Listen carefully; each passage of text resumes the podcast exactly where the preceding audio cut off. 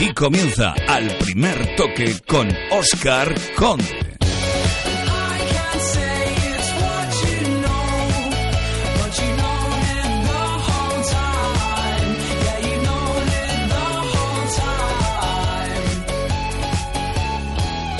¿Qué tal? Muy buenas noches. Enseguida estamos con el eh, Mundial de Clubes y con la jornada de Liga, pero hoy más que nunca tenemos que decir eso de que las chicas son guerreras. Si es que en un 2014 nefasto para el deporte masculino español, con las decepciones de los mundiales de fútbol y baloncesto o con el descenso de categoría en la Copa Davis de tenis, las chicas siguen regalándonos éxitos. Hace poco nos alegrábamos de las exhibiciones de Mireia Belmonte y hoy lo hacemos de otras fenómenas, como son las chicas del balonmano. Y es que las guerreras se han asegurado medalla en el europeo tras eliminar hoy a Montenegro y meterse en la final del próximo domingo ante Noruega. Saludamos a una de las jugadoras más importantes del equipo de Jorge Dueñas. Saludamos a Silvia Navarro. Portera, buenas noches. Hola, buenas noches. Felicidades. Jolín, muchísimas gracias. Subidón, subidón, ¿eh? Jolín, estamos aunque no lo creemos, de verdad, ¿eh? Vaya tela. Os lo podéis creer, os lo podéis creer porque lo tenéis más que merecido, ¿eh? Jolín, esto es demasiado, de verdad. Estamos en la cena comiendo, estamos ahí todas ahí metiéndonos la comida a la boca diciendo, hostia, que no puede ser, pero es que no puede ser que nos hayamos colado en la final. Pues sí, pues sí, os habéis colado y además metiéndole mano a una de las fuertes, ¿eh? a Montenegro, 19-18, en un partido emocionante, partidazo, ¿eh, Silvia? Sí, jolín, la verdad es que sí, se puede haber llevado cualquiera. ¿eh? Ya te digo que, que, ha sido un partido que al final se nos han acercado y parecía que se nos iba de las manos. Mm. Oye, ya sé que esto es un deporte de equipo, que aquí todas ponéis el granito de arena, pero hoy tú has puesto dos o tres, ¿eh? No, qué va. Esto es un equipo desde la primera hasta la última. Desde Noelia, que es la delegada, hasta el fisio Dani, yo creo que todo el mundo aportamos, ¿no? Y eso al final es lo que, lo que refleja el trabajo y mira, y al final ahí están los resultados. Bueno, oye, muchas paradas, jugadora del partido, eh, supongo que satisfecha, ¿no? Sí, contenta, pero ya te digo, principalmente porque nos hemos metido en la final. principalmente por eso, Jolín, que tenía unas ganas ya la de Montenegrina desde los Juegos Olímpicos que no te pueden imaginar. Sí, señor. Bueno, eh, tenéis ahí esa medalla ya garantizada, ya será de plata, ya será de oro. Ese partido el domingo ante Noruega, que ha ganado a Suecia, y Noruega es otra potencia destacada, ¿eh, Silvia? Sí, la verdad es que sí. Llevan, joder, las estadísticas marcan que llevan 27 partidos, si no me equivoco, sin perder y, joder, yo creo que seguirán en la misma liga, ¿no? Saldrán, saldrán a por todas y es una final, ¿no? Yo creo que, que los dos equipos van a salir súper enchufados, ¿no? Es una final de, de un campeonato de Europa y, jolines, quien esté más fino y quien esté mejor es quien se va a llevar al final el oro, ¿no? Hmm. Oye, tené, jugasteis otra final en 2008, también ante Noruega, eh, y no ganamos, así que hay que tomarse la revancha. Sí, Jolín, estábamos diciendo, mira, justo lo de las montenegrinas hoy, y Jolín, hay que quitarse la otra espinita que nos queda, que son contra Noruega, que al final ya nos tienen tomada la medida y esto ya se tiene que acabar, ¿no? bueno, eh, imagino, como dices, el equipo es satisfecho y todas eh, celebrando algo que, que, es un logro y que es que el balonmano femenino, pues fíjate que el balonmano lo está pasando mal, el balonmano femenino ni te cuento, pero ahí estáis vosotras, torneo tras torneo, demostrando que sois entre las mejores del mundo. Sí, bueno, poquito a poco ha sido un trabajo de muchos años, ¿no? Yo creo que lleva un montón de gente trabajando en esto y bueno, mira, al final da sus frutos, ¿no? Si haces un, una buena trayectoria y sobre todo, como digo ya, como digo yo, como dice Jorge, con muchísimo trabajo y muchísimo empeño, pues mira, al final los resultados se reflejan. Uh -huh. eh, ¿Las guerreras a dar guerra más que nunca el domingo? Jolín, hay que dar, hay que dar. Luego ya está que ganemos o que se pierda, pero jolines, por lo menos hay que dar el do de pecho el domingo, que es importantísimo, ¿no? Sería, vamos, demasiado ya ganar un oro, sería demasiado. Silvia, un abrazo para todo el equipo y os deseamos toda la suerte del mundo para esa finalísima del domingo, que estamos con vosotras y que estaremos muy pendientes a ver si conseguís ganar y si no, estaremos igualmente requete orgullosos de todas vosotras. Vale, muchísimas gracias por todo, de verdad. Un, un abrazo. abrazo, cuídate Silvia. Venga, hasta luego, hasta luego, gracias. Las chicas del balonmano, que han sido una de las eh, noticias del día, todo un ejemplo deportivo. Como ejemplo es también otra de las caras de la jornada, la de un Erika Vidal, que ha anunciado que deja el fútbol en activo. Un ejemplo de vida, un ejemplo de superación, un ejemplo de todo. Al que estamos seguros que le van a ir muy bien las cosas de ahora en adelante, al bueno de Erika Vidal. Y entre tanto, mañana tenemos la final del Mundial de Clubes. Real Madrid San Lorenzo de Almagro, frente a frente, en un partido rodeado de polémica por ese cambio de árbitro, con jugadores entre algodones en el conjunto blanco. Luego ampliamos toda la información con calma, pero queremos hacer un primer acercamiento a Marrakech para saber cómo ha ido esa jornada del Real Madrid. Enviado especial de Onda Cero, Fernando Burgos, buenas noches. Buenas noches, Oscar Conde. Aquí en Marrakech ha bajado mucho la temperatura. El Real Madrid, aquí es una hora menos, descansando en su lujoso hotel de concentración con Luca Modric, que ha venido en el avión privado del presidente pasado el mediodía. Sí, como llevamos contando en Onda Cero, más de 30 horas. Al final no va a ser Pedro Proensa, el portugués al que la FIFA le había prometido para poner broche de oro a su carrera arbitral el partido de la final de esta Copa Mundial de Clubes. Se va a tener que conformar con el tercer y cuarto puesto entre el Cruz Azul y el Oakland City. Y la final la va a dirigir un desconocido árbitro guatemalteco, Walter Alexander López Castellanos, ingeniero de 34 años, perteneciente a la, evidentemente, de Guatemala, a la CONCACAF no le preocupa al Real Madrid quién es el árbitro, al San Lorenzo de Almagro le preocupaba muchísimo un Real Madrid que, como tú decías, tiene un futbolista entre algodones. Se llama Sergio, se Ramos, es el segundo capitán del Real Madrid y ha tenido un 2014 con la camiseta blanca para enmarcar. Hoy se ha ejercitado después de dos días sin hacerlo junto al resto de compañeros, incluso ha jugado sin problemas el partidillo, pero hasta última hora no se va a saber si será titular porque va a pasar una prueba. Quien sí está apto para ser titular, y es la noticia para mí de la jornada, es el colombiano James Rodríguez. Piensa Ancelotti que ya está recuperado 14 días después de ese problema que sufrió en el gemelo interno de la pierna derecha y cuidado que James podría ser titular en medio campo junto a Cross e Isco Alarcón. Se cargaría Yarramendi y tampoco sería titular, como hemos venido eh, avisando en los últimos días, Sami Kedira. Y en la rueda de prensa ha habido respuesta curiosa del gran Sergio Ramos. Todos sabemos que San Lorenzo es el equipo del Papa Francisco. Pero Sergio, el Madrid es equipo, el equipo de quiénes? Y esto respondía el Camero. El Real Madrid a día de hoy es el equipo de es un equipo el equipo de Dios, el equipo del mundo y tiene aficionados en cualquier rincón por, por donde vamos y eso pues es un mérito muy grande de esta institución y nosotros debemos ¿no? recompensarle con victoria y sobre todo con el cariño de, los fans. Ahí está, Sergio Ramos, el equipo de Dios, el Real Madrid. Bueno, enseguida estamos de nuevo en Marrakech con Fernando Burgos para seguir ampliando información y para hablar también largo y tendido de ese Mundial de Clubes con protagonistas, tanto por el lado del conjunto blanco como por el lado del conjunto argentino. Vamos a charlar también con el técnico del Córdoba, con Miroslav Jukic, rival mañana del Barcelona a las 4 de la tarde en el Camp Nou, en partido de la decimosexta jornada de la Liga BBVA. El último partido culé de un año, de un 2014, que Luis Enrique resume así. Cojonudo. Buenísimo. Fíjate, la oportunidad de haber entrenado al Celta en primera división y de mantenerlo en esa categoría con bastante holgura y en un sitio en el que me encontré muy a gusto, con una plantilla y un club eh, maravilloso que, que solo dieron que facilidades. Y la vuelta a mi casa, pues esto es el paraíso, como volver a Disneylandia, una maravilla. Encantado, encantado Luis Enrique con el 2014. Se juega mañana tres partidos más. Levante Real Sociedad a las 6, Eibar Valencia a las 8 y Rayo Español a las 10. Todo ello en una jornada que ha empezado hoy con el Celta 0, Almería 1, gol de Tomer Emet. Eh, partido en el que el gran protagonista ha sido el portero de la Almería, Julián, que jugaba por la lesión de Rubén, del habitual eh, guardameta titular, y que incluso en una gran actuación le ha detenido un penalti a Nolito. Así que queremos felicitar al guardameta de la Almería. Julián, buenas noches. Hola, buenas noches. Bueno, no está mal para terminar el año, ¿no? Sí, bueno, una buena victoria y nos vamos de vacaciones merecida y con un buen sabor de boca. Bueno, eh, buen sabor de boca por la victoria importante para Almería y buen sabor de boca también por tu actuación personal, imagino. Sí, la verdad que sí, me llevó un buen partido para mí que me, que me dio fuerza en confianza y bueno, el equipo ha estado muy bien y hemos podido lograr los, tres puntos. Bueno, oye, le has parado el penalti a Nolito, no sé si le tenías controlado al jugador del Celta. Sí, algo controlado, sí, sí. También compañía de suerte. Bueno, ¿habían mirado algún vídeo de cómo los tiraba o qué? Sí. Bueno, Trabajamos fuera del campo también. Bueno. Eh, oye, Julián, no solamente el penalti que has detenido, que evidentemente ha sido importante, sino durante todo el encuentro se te ha visto muy seguro, con buenas actuaciones, eh, partido para estar contento, ¿eh?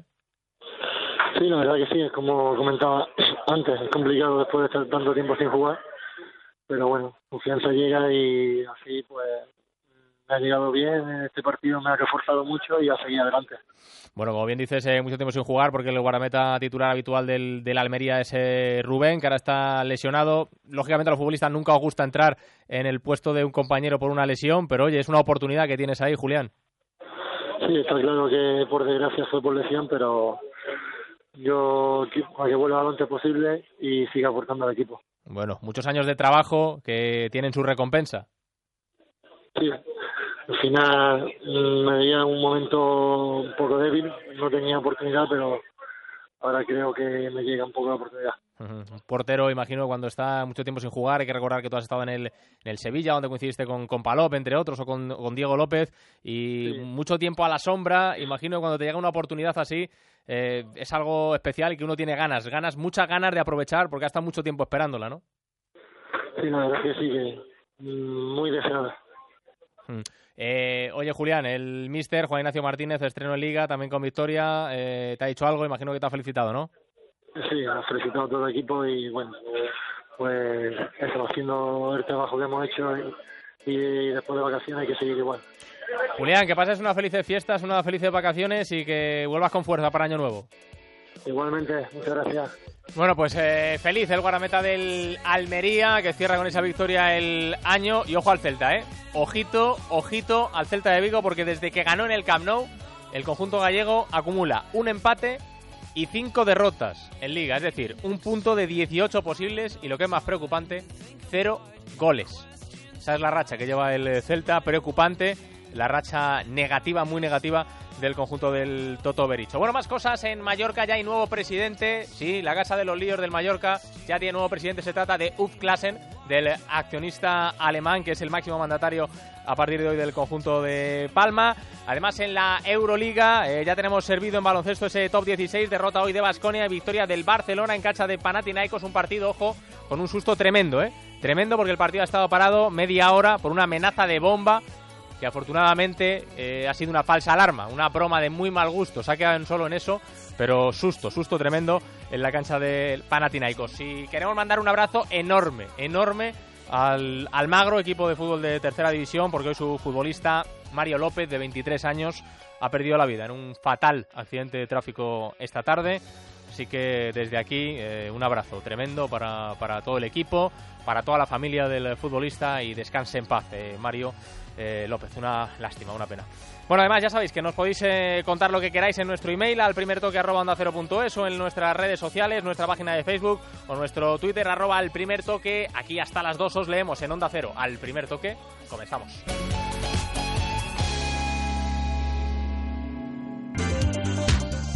La 11 les ha ofrecido la noticia del día. Hola. Hola. Quería un cupón de Navidad para mi madre. Este año quiero acertar con el regalo. ¿Cuál te doy? Debe ese de arriba, el que dice, contigo cada día es especial. Feliz Navidad. Le va a encantar. Seguro que sí. Suerte. Gracias. Este año, en el sorteo de Navidad de la 11, repartimos más ilusión que nunca. Más de 44 millones de euros en premios, con 70 premios de 400.000 euros. Sorteo de Navidad de la 11. Feliz ilusión. Con Pau se acabaron los molestos pelos de sus mascotas por toda la casa y el coche. Cepilla suave y profundamente y tira los pelos directamente a la basura. Véalo en publi.com. En Onda Cero, al primer toque, con Oscar Conde.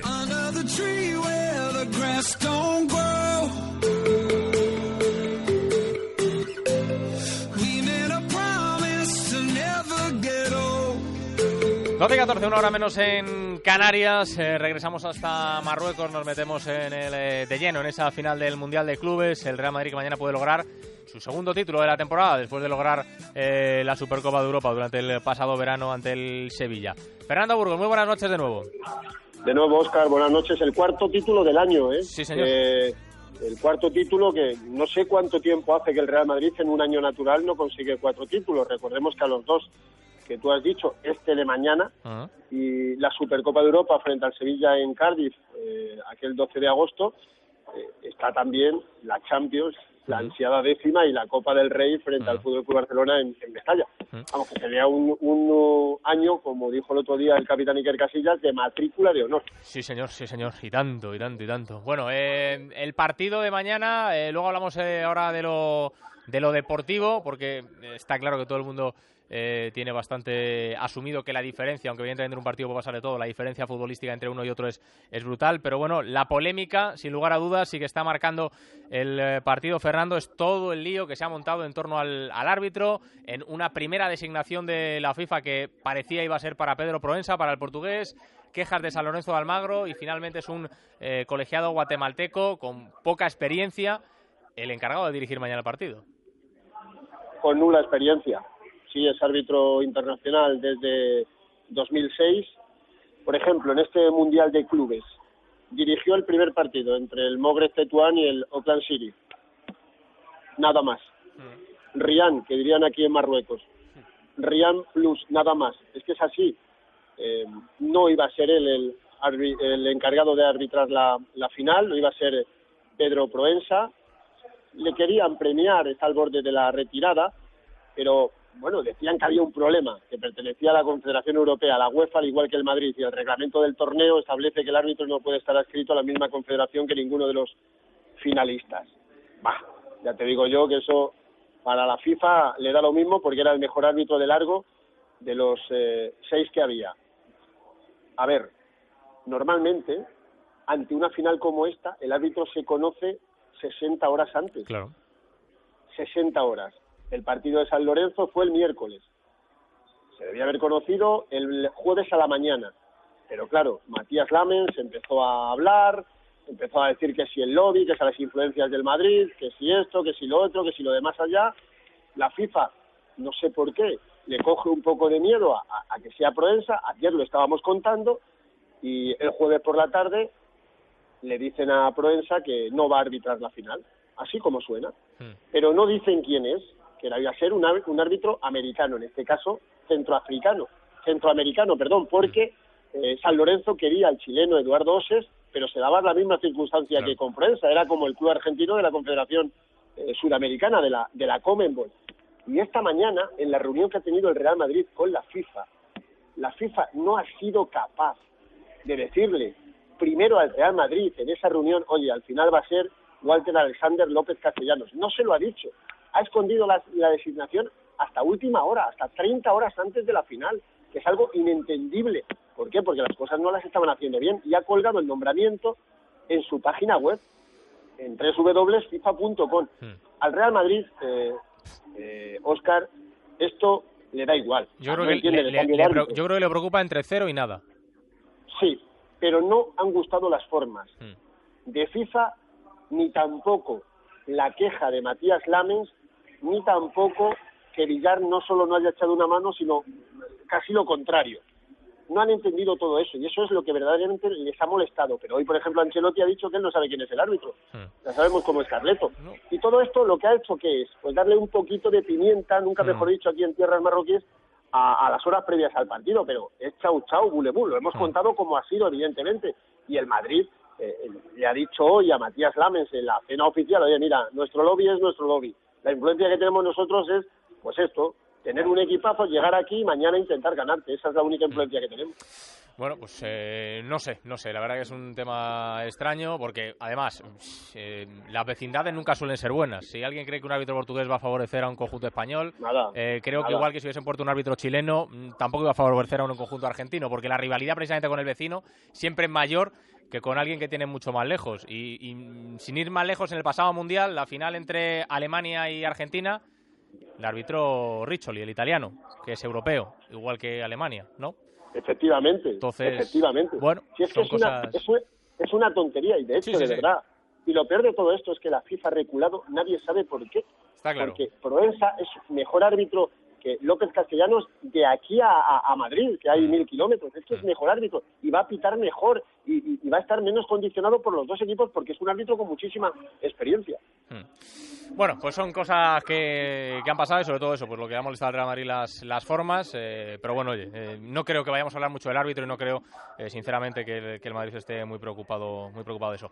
Eh, vamos a escuchar al eh, técnico del Real Madrid en rueda de prensa hoy, a Carlo Ancelotti, hablando, entre otras cosas, de todo este asunto. No creo que va a ser così porque creo que la FIFA desde mucho tiempo habla de fair play y de juego correcto en el campo y creo que va a ser así. De verdad, nosotros estamos concentrados en el partido, en el prepararlo bien, en el, en el jugarlo mejor. Eh, Todo, todo lo, que pasa alrededor a nos nos interesa. Yo no sé quién el árbitro, en, en, en me gusta saberlo. Preparamos nuestro partido, cada uno tiene que hacer eh, lo propio en el campo. Bueno, por las palabras del eh, técnico del, del Real Madrid. Fernando, ahora me sigues contando cosas, pero déjame que salude a un ex madridista que sabe perfectamente lo que es eso de, de pelear por ser el mejor equipo del mundo. Eh, no es otro que Iván Campo. Hola Iván, buenas noches. Hola, buenas noches. ¿Qué tal, cómo estás? Muy bien. ¿Todo bien? ¿Marcha bien la vida? Sí, hombre, bueno, ahora creo que como todos, ¿no? Preparando las navidades un poco con la familia. Sí, hombre, sí, hay que disfrutarlas, hay que disfrutarlas. Sí. Bueno, oye, digo, eh, ¿sabes tú bien lo que es pelear por eso en esa Intercontinental eh, que ganasteis? En el año 98, si no recuerdo mal, ¿no? Sí, bueno, Mm. el famoso gol de Raúl. Sí. Eh, y bueno, la ganamos al Vasco de Gama, ya te digo. Es, para mí es una competición verdaderamente muy bonita. Mm. Muy bonita, muy complicada de ganar, porque te tienes que ir, bueno, nos fuimos allí a Tokio y Sí. la verdad que, bueno, el cambio fue demasiado radical. Ahora se hace en Marrakech, que creo que está muchísimo mejor para todos. Ah. Y, y la verdad que te digo, una competición buena, una competición bonita, mm, maravillosa si la ganas, horrible si la pierdes, porque luego tienes todo el, el viaje de vuelta, se hace muy, muy largo. Y yo creo que al final, pues lo que, lo que cuenta es eso, ¿no? Mm. Que vas con una camiseta del Real Madrid y, bueno, como todo el mundo dice y todo el mundo sabe, pues el Madrid no puede perder nunca. Hmm. Y sobre todo, Iván, parece que, bueno, eh, antes a lo mejor estaba la cosa más igualada, porque es cierto que el fútbol sudamericano, sobre todo, eh, era más potente de lo que es ahora en este caso, porque San Lorenzo, evidentemente, después de lo que vimos el otro día, parece que no, no da el nivel, ¿no? Como para plantarle cara al, al Real Madrid en el partido de mañana. Y da la sensación de que es un torneo en el que el Madrid tiene poco que ganar, entre comillas, y sí mucho que perder, ¿no? Bueno, yo creo que... Quiero decir, si, gana, nadie va a llevarse las manos a la cabeza. ¿eh? Es su obligación, ¿no? Ganar para el Real Madrid. Y sin embargo, si pierde, es una catástrofe. Efectivamente, Mm. efectivamente. Lo que pasa es que, bueno, esto es como todo. Eh, los partidos hay que jugar y una final, por muy complicada que pueda llegar a ser, porque un equipo a lo mejor parece que es un poquito más, más asequible hacia lo que es el Real Madrid, eh, yo te aseguro que, o eso espero, ¿eh? Que no le cree muchísimos problemas a- al equipo de Ancelotti, porque claro, es un equipo argentino, va a ser un equipo que va, me imagino, a utilizar pues eh, mil cosas para poder derrotar, y nadie será pues intentar sacar de quicio a los jugadores del Madrid, físicamente imagino que estarán francamente muy bien, e intentarán jugar con eso, y alguna vez que ellos se acerquen a- al equipo o a la portería de, de Iker, en el caso de que juegue, pues si meten una, pues imagínate, será más complicado aún.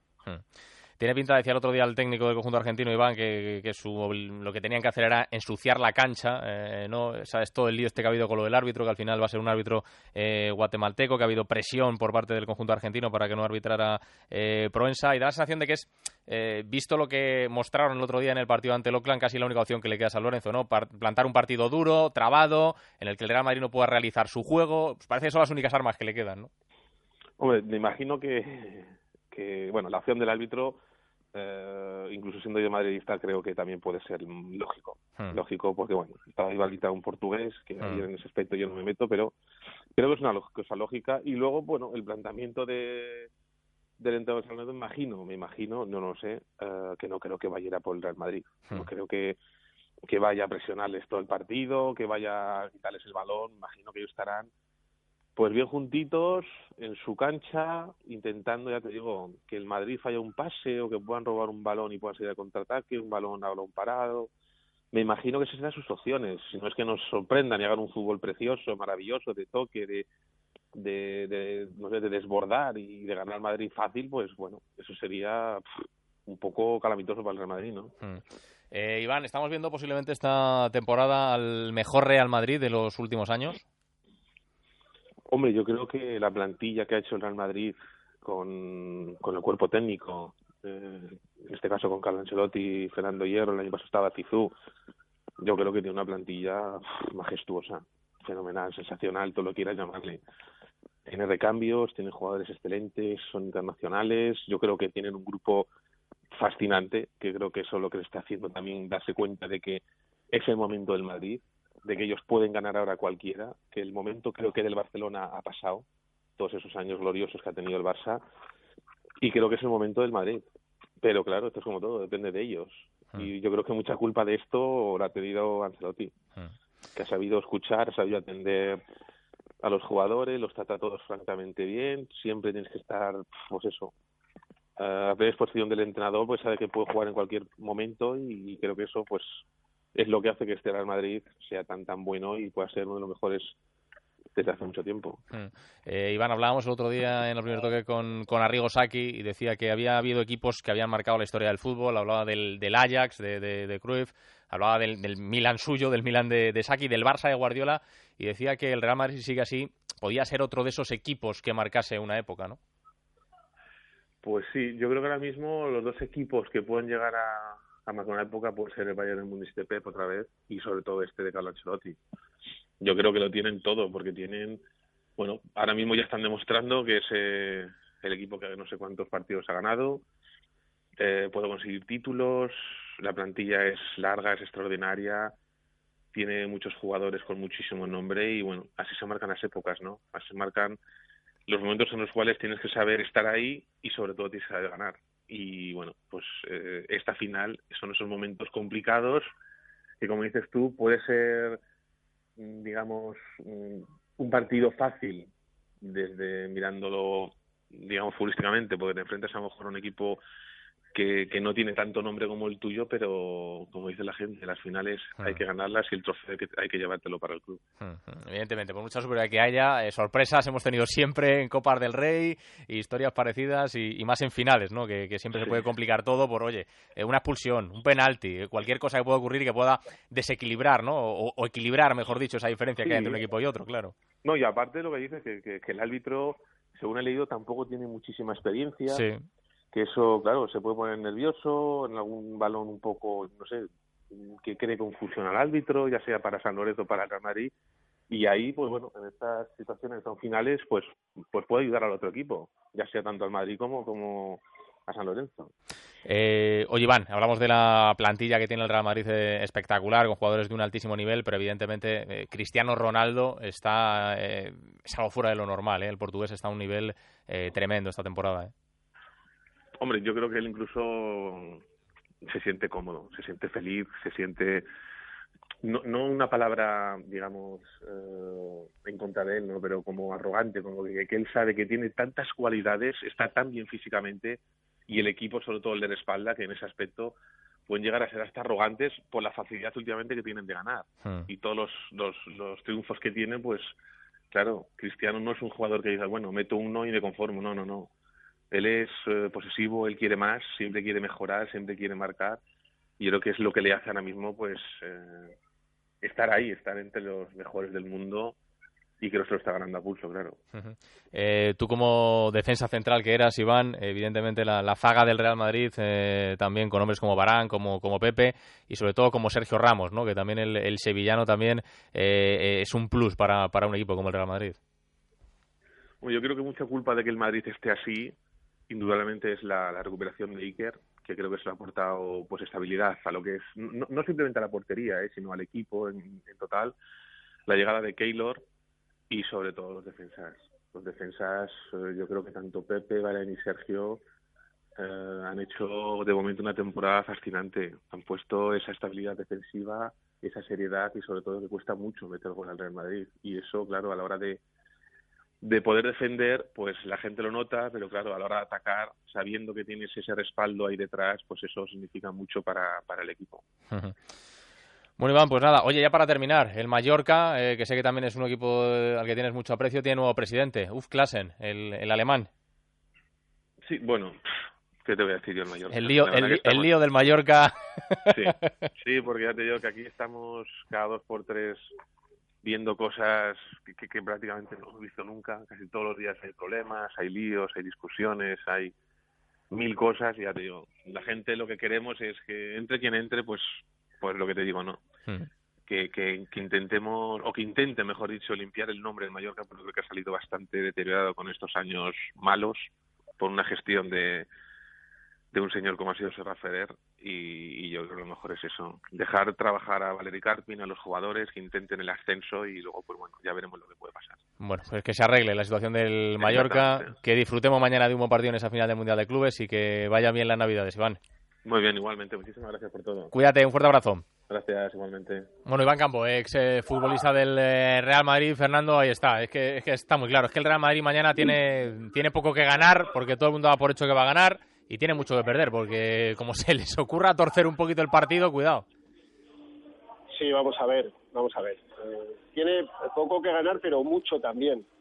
Eh, sí, porque es tan superior al rival que nadie contempla eh, una derrota. Entonces, eh, por eso tiene eh, mucho que perder. Porque nadie contempla, es tanta la diferencia entre uno y otro equipo que luego las cosas se, se igualan, hay circunstancias, hay intangibles que, que se producen durante un partido, eh, cosas que tú no prevés y- y- que pueden ocurrir es lo bonito del fútbol, ¿no? Que A priori, el Madrid ganaría de 100 partidos 99 y el otro lo empataría, estoy convencido. Pues vamos a ver si eh, el de mañana no lo empata y, y lo gana, ¿no? Eh, sería. Y luego, y luego es, es el estado de forma también, Oscar. San Lorenzo es un equipo que ganó a la Libertadores, pero nunca se ha enfrentado a un rival como el Real Madrid. Nunca se ha enfrentado. La diferencia entre el Real Madrid y el Oakland City es tres veces más que la diferencia entre San Lorenzo y Real Madrid. Muchísimo más. Nos lo dijo Ángel Berlanga, es un equipo semiaficionado. Y el Oakland City estuvo a punto de ganarle a San Lorenzo, a puntito de ganarle. Por tanto, vamos a ver, todo, todo apunta a que mañana el Real Madrid va a ganar y bien el partido, pero, pero bueno, esto es lo bonito de, de las horas previas, que todo el mundo opina, que todo el mundo sabe eh, cómo es uno y cómo es otro, pero, pero la, la, la sensación que hay es esa, ¿no? Es que el Madrid es muy superior y luego lo que vimos el otro día San Lorenzo no fue bueno. Que puede eh, reaccionar y puede ser un equipo mucho más competitivo, seguro, seguro. Que van a ensuciar la cancha, segurísimo que la van a ensuciar, pero nunca se han enfrentado a un equipo como este Real Madrid que lleva 21 victorias consecutivas.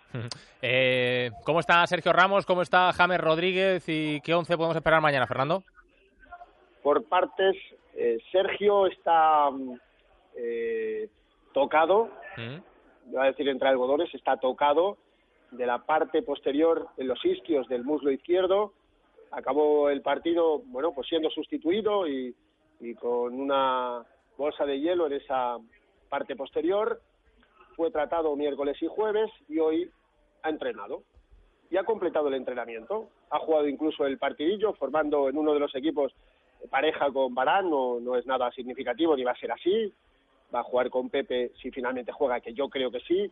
Sergio tiene claro que lo de, lo de mañana es una oportunidad única, que él nunca ha jugado una final de un Mundial de Clubes, que quiere jugar para eh, coronar un año inolvidable en el aspecto colectivo y, también en el aspecto individual para, para él pero hay que esperar. Hoy las sensaciones han sido buenas y mañana va a pasar una última prueba. Eh, Sergio quiere jugar a riesgo de forzar mucho y romperse. Y romperse para varias semanas. Y, y lo que viene a principios de, de año es mucho para el Real Madrid. La visita a Mestalla, la eliminatoria coopera contra el Atlético de Madrid. Si eliminan al Atlético de Madrid, es muy posible que toque el Barça también en Copa del Rey, el Español, el Córdoba, etc. etc. Son, son muchos partidos, pero eh, Sergio quiere estar. James, James ha mejorado muchísimo, Oscar, pero como no creían en el Real Madrid hace 16 días de su lesión, de esa lesión muscular de grado 1 en el gemelo interno de la pierna derecha. Eso le tendría tres semanas, pues no, ya está recuperado. Lleva tres días entrenando con todos sus compañeros, al mismo ritmo que todos. Y Ancelotti, yo creo que sopesa ponerle de titular, y lo podemos decir hasta ahora. Yo no me lo creo todavía, ¿eh? O sea, no me lo creo en la recuperación, y que Ancelotti, eso sí me lo creo, sopese ponerle en la titularidad. Las dos dudas son esas. Sergio Ramos, que quiere jugar, pero quiere jugar, son lesiones completamente distintas, eh, con un riesgo evidente, y James, que también quiere jugar y está completamente recuperado. No sé si es eh, demasiado eh, pronto para ponerle, si es mejor que salga la segunda parte, pero Ancelotti sopesa la posibilidad de poner a Cross, Isco y James en medio campo con la BBC arriba. Por tanto, te dibujo el equipo, si, si te parece, con Sí. Iker en portería, Iker en su partido oficial 700 con la camiseta del Real Madrid. 700. Le he leído a Mr. Chip, Alexis Martín Tamayo, en, Twitter. Eh, ganaría su noveno título internacional. Nadie lo ha logrado. A ver si lo digo de memoria. Mundial, Eurocopa, Liga Española, Copa del Rey, Supercopa de, de España, esos son cinco, Champions 6, Supercopa de Europa 7, Intercontinental 8 y Copa Mundial de Clubes 9. Nadie tiene ese palmarés. Lateral derecho, el Pitbull de Leganés, como leía Hugo Cerezo en marca que le llamaban en el vestuario, nosotros le llamamos el Expreso de Leganés. En la izquierda Marcelo, es clarísimo. Sergio Ramos, que quiere jugar, si no jugaría Barán, junto a Pepe. Medio campo, Kroos e Isco, seguros. Yo creo que si finalmente no se decide por James, va a jugar Sami Khedira. Veo muy pocas opciones a Iyarra. Y arriba, Sota, Caballo y Rey. Bale, Benzema y Cristiano Ronaldo. Hoy le ha preguntado un mexicano por, por Chicharito y ha hecho Ancelotti, que no suele decir casi nunca. Dice, ya te lo digo yo que no, no, de, de- de principio no va a salir Chicharito, pero a lo mejor tiene minutos en la segunda parte, va a estar difícil también que, que tenga minutos. Ese es el dibujo del Real Madrid, el once inicial, con las dudas que se van a mantener, sobre todo la, Ser- la de Sergio Ramos hasta última hora, que quiere jugar, que va a correr el riesgo de poder romperse, pero quiere jugar ese último partido del año 2014 y lo demás es está es que está, está, está clarísimo. Y hay un dato que te quiero apuntar. San Lorenzo de Almagro ha jugado 56 partidos oficiales en 2014. Ha marcado 66 goles, que son muy pocos, Oscar, muy pocos. Cristiano Ronaldo ha jugado 51 partidos y ha marcado 56. Solo 10 menos que San Lorenzo de Almagro, cuyo máximo goleador del año, del año natural, es Mauro Matos, el que marcó el gol de la victoria el pasado miércoles contra el Oakland City, que lleva nueve goles. Solo nueve goles. El máximo goleador del año natural de San Lorenzo. Son detalles que quiero que conozca la gente para que vea, pues si no se hace una composición del lugar todavía, de la diferencia que hay entre uno y otro. Diferencia técnica, física, estratégica. Además van a tener un día menos de descanso con 120 minutos por los 30 de, de prórroga y, y todo preparado. Eh, vienen de Madrid 3.000 aficionados de todas las partes de, de esta parte de África. Muchísimos. Está el papel agotado, sold out, 41.356 asientos agotados. De Buenos Aires, de Argentina, 12.000, vienen 12.000. Hay gente que se ha venido el día 6 porque el billete era más barato y se vuelven el 24 desde Madrid porque también es más barato. Aficionados de San Lorenzo, fíjate el detalle, 12.000 y el resto van a ser aficionados del Real Madrid, que vienen desde Madrid 3.000, pero el resto son de aquí, que están deseando ver al Real Madrid en, en Marrakech, en un estadio que vamos a ver cómo está el césped, porque mañana se tiene que jugar el tercer y cuarto puesto a las cinco y media hora española, que eso va a repercutir en el estado del, del campo, que, que evidentemente yo creo, espero y deseo y quiero que, que aguante por el bien del espectáculo y porque el Real Madrid con un buen campo es mucho mejor que San Lorenzo, porque habría menos minas en el camino y, y la cancha estaría más limpia, como dice Hmm. Edgardo Bauzá, eh, no estaría tan tan sucia para, para el Real Madrid y, y poco más que Modric, como te he contado en el en la entrada, está aquí para apoyar a sus compañeros, que hoy hemos visto una imagen muy bonita durante los rondos, Ancelotti en una silla sentado, Modric en otra, juntitos, pegados uno con otro, hablando los dos en, en buena eh, compañía, que el presidente está aquí, que mañana va a tener una reunión con, con las peñas eh, de África y también las que llegan de Madrid en el Palacio de Congresos a las, a las 12. Eh, quiere estar junto a, a los aficionados y que 5 millones se lleva de euros el vencedor de, de la Copa. No solo se lleva el trofeo, sino también 5 millones, 4 para el perdedor, que si es San Lorenzo es casi la mitad de su presupuesto, que son 10 millones de euros. Mañana te escuchamos, Fernando. Un abrazo.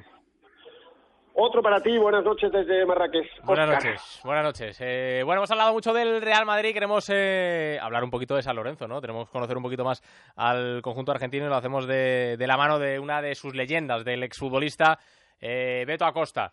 Beto, muy buenas noches. Hola, ¿cómo están? Buenas noches. ¿Qué tal? ¿Cómo estás? ¿Cómo va todo? Bien, bien, bien, todo muy bien. Aquí estamos, como ustedes esperando el partido, nosotros también con mucha, con mucha ansiedad, ¿no? Bueno, como digo, uno de los eh, jugadores importantes de la historia del eh, conjunto argentino, uno de los máximos goleadores, eh, muchos años, eh, muchas etapas diferentes en, en San Lorenzo y imagino que dispuesto a disfrutar mañana de un buen partido, ¿no? Sí, sí, sí, la verdad que no es de todos los días que, que un equipo como San Lorenzo pueda llegar a una final de, de un Mundial de Clubes y más jugar en, contra un equipo tan importante como, como el Real Madrid. Sin duda que es, es complicado, es difícil, todo, todo el mundo lo sabe porque el Real Madrid no por nada es uno, yo creo que hoy es el mejor equipo de- del mundo y, y estando con 21 triunfos consecutivos realmente es alarmante todo lo que lo que se le puede venir. Pero pero bueno esto es fútbol. Uno ha estado muchísimas muchísimos años en esto y, y bueno se sabe de que puede pasar cualquier cosa y lo importante de que, que el equipo de San Lorenzo esté concentrado y que, que lo tome como una final que eso es lo importante ¿no? Mm. Se está hablando mucho, lógicamente, de la diferencia que evidentemente existe entre, entre el eh, nivel, sobre todo de calidad, de, de, como tú bien dices, de un Real Madrid que posiblemente sea eh, ahora mismo el, equipo más en forma del, del mundo y de, y de San Lorenzo. Pero claro, mm, es una final, es un partido, pueden pasar muchas cosas y sobre todo esa motivación que pueden tener los jugadores de San Lorenzo de que posiblemente sea uno de los partidos de su vida, ¿no? Sí, sí, sí, yo creo que lo van a tomar así porque creo que, que están esperando, lo estuvieron esperando todo el tiempo a la, a la final y más con el Real Madrid y se sabe que como dijiste vos es, un, es solo es solo un partido y creo de que, que puede pasar cualquier cosa, es decir, el Madrid en la en la final con, con el Atlético de Madrid por la Champions la tu, no la tuvo no la tuvo Hmm. fácil en el último ya lo último segundo Ramos mete ese cabezazo y podía pasar cualquier cosa, después bueno, se le dio vuelta y realmente mostraron su nivel porque tienen son son jugadores eh, de elite, son los jugadores de, de otra estratosfera y yo creo que que si realmente están inspirados pueden pueden sacar un muy buen resultado el Madrid, pero bueno, San Lorenzo tiene que tomarlo de esa forma y saber de que si no están concentrados los 90 minutos puede la pueden pasar mal, ¿no? Hmm. Eh, Beto, eh, no sé si mm, yo por lo menos el otro día cuando vi el partido de la semifinal entre, entre San Lorenzo y Oakland, eh, no sé, esperaba algo más de San Lorenzo. Yo creo que no mostraron el, el nivel real que tienen porque sufrieron mucho ante un, ante un rival como el neozelandés, que evidentemente es inferior a San Lorenzo, ¿no? Yo creo de que todos esperábamos mucho más. San Lorenzo mismo, mismo los jugadores de San Lorenzo lo dijeron de que, que sin duda eh, eh, no fue no fue el partido, no fue la semifinal que ellos esperaban. Puede ser un poco por porque entraron o nervioso o realmente no le dieron a veces el nivel que al otro equipo que, que se merecía. Me parece de que San Lorenzo en ningún momento estuvo cómodo en la cancha y bueno, ganó un partido muy ajustado pero sin duda no es ese San Lorenzo que más allá de que el que ganó la Copa Libertadores tenía otros jugadores pero creo de que ese San Lorenzo mostró muy poco de lo que realmente puede, puede demostrar no pero pero bueno son partidos como se dicen y, bueno hay que tratar de ahora pensar solamente en la final y, y bueno que, sea lo mejor no Mm. Eh, Beto, todo este tema del, del árbitro, no sé cómo lo ves tú, cómo se ha vivido eh, desde, desde Argentina. Eh, bueno, que iba a ser el, el- portugués, que al final es el guatemalteco, que parece que había eh, presión por un lado, sobre todo por el lado argentino, porque no querían que fuese un árbitro e- europeo. Y, y no sé vosotros desde allí cómo lo habéis eh, planteado y cómo lo, lo veis vosotros.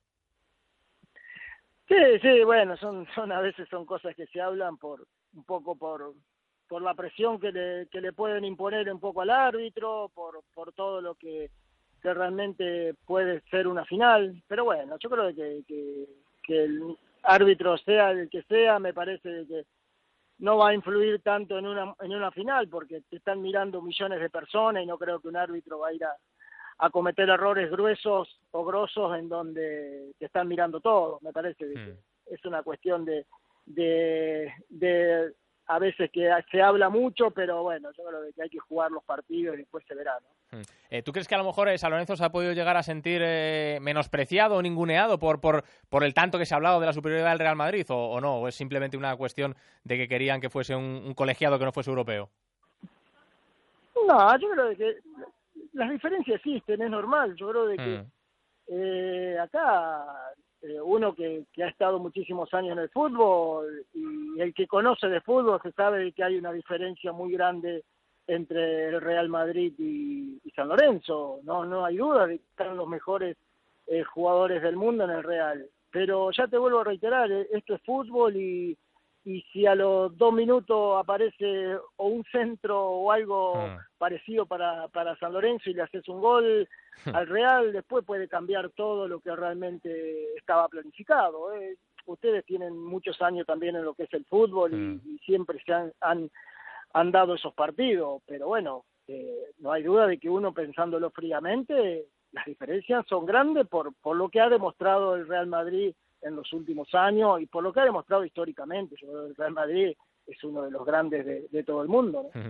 Está claro que cualquier detalle pequeño en un momento determinado puede cambiar el rumbo de, de un encuentro y que pueden pasar muchas cosas en esos eh, 90 minutos. Bueno, sobre todo, Beto, que disfrutemos de un buen partido, que no nos acordemos ninguno del nombre del árbitro y que, y que hagan el que se lo merezca. Eh, Beto Acosta, Sí, sí, sí. muchísimas gracias por, por atendernos y que vaya todo bien. Un fuerte abrazo. Bueno, muchísimas gracias. Saludo para todos. Gracias. El Beto Acosta, ex futbolista de San Lorenzo, con el que queríamos eh, cerrar todo esto que hemos estado hablando de esa final del Mundial de Clubes, que mañana va a enfrentar a partir de las ocho y media de la tarde en Marrakech al Real Madrid ante el conjunto argentino. Muchas cosas de las que hemos hablado, el árbitro, las bajas, el estilo de juego.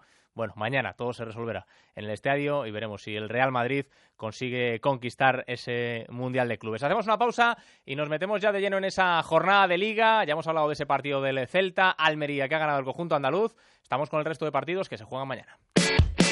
En Onda Cero, al primer toque, con Oscar Conde.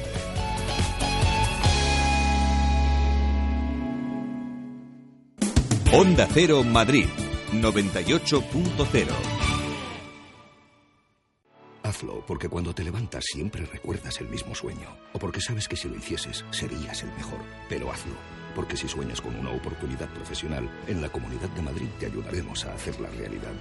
Entra en emprendelo.es e infórmate de los cursos de formación para el empleo. Comunidad de Madrid, la suma de todos. Ya seas de los que iría con sus amigos hasta el Polo Norte, de los que prefieren jugar al golf que verlo por la tele, de los que se perdería con una tribu de tuaregs, de los que se dejan llevar cuando sopla el siroco, o seas un fan de los Beatles, seas como seas, siempre habrá un Volkswagen para ti.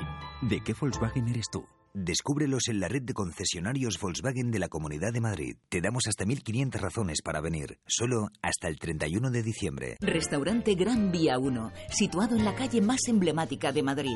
Ofrece servicios de organización de eventos para empresas y particulares, presentación de productos, ruedas de prensa, juntas empresariales y fiestas privadas. Gran Vía 1, con cuatro ambientes, es lo más selecto del centro de Madrid. Información y reservas en el 91 532 3430 y granvía1.com. ¿Qué tal si vendemos la casa? Una buena idea. Gilmar, dígame. Una buena llamada. ¿Que ya la han vendido? Una buena noticia. Porque si piensa y llama a Gilmar, siempre tendrá una buena noticia. 902-121-900. Gilmar, garantía de líder. Vuelve Navifan, el evento familiar que te trae las mañanas más divertidas de la Navidad, con actuaciones de Dubi Kids, la pandilla Vendrilo, Conecta Kids, Noel Ruido, Raúl Charlo y la banda de Mirella. Este año en Kinépolis Diversia La Moraleja, los días 26, 27 y 28 de diciembre y 2, 3 y 4 de enero. Consulta el calendario y compra tus entradas en navifan.es. Salas de bingo hay muchas, pero hay una diferente al resto. Las Vegas Bingo. Tienes que verlo, por su original decorado, por el ambiente, porque te vas a divertir como nunca y vas a volver. Las Vegas Bingo. Hermanos García Noblejas 17. La sala de juegos de Madrid. Ven y descubre otra forma de jugar.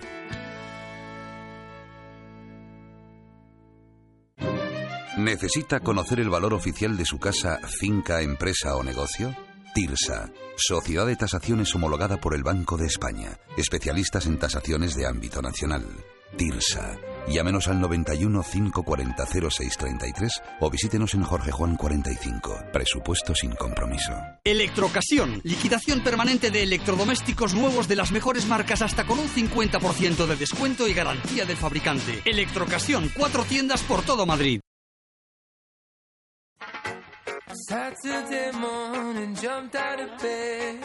En Onda Cero, al primer toque, con Oscar Conde.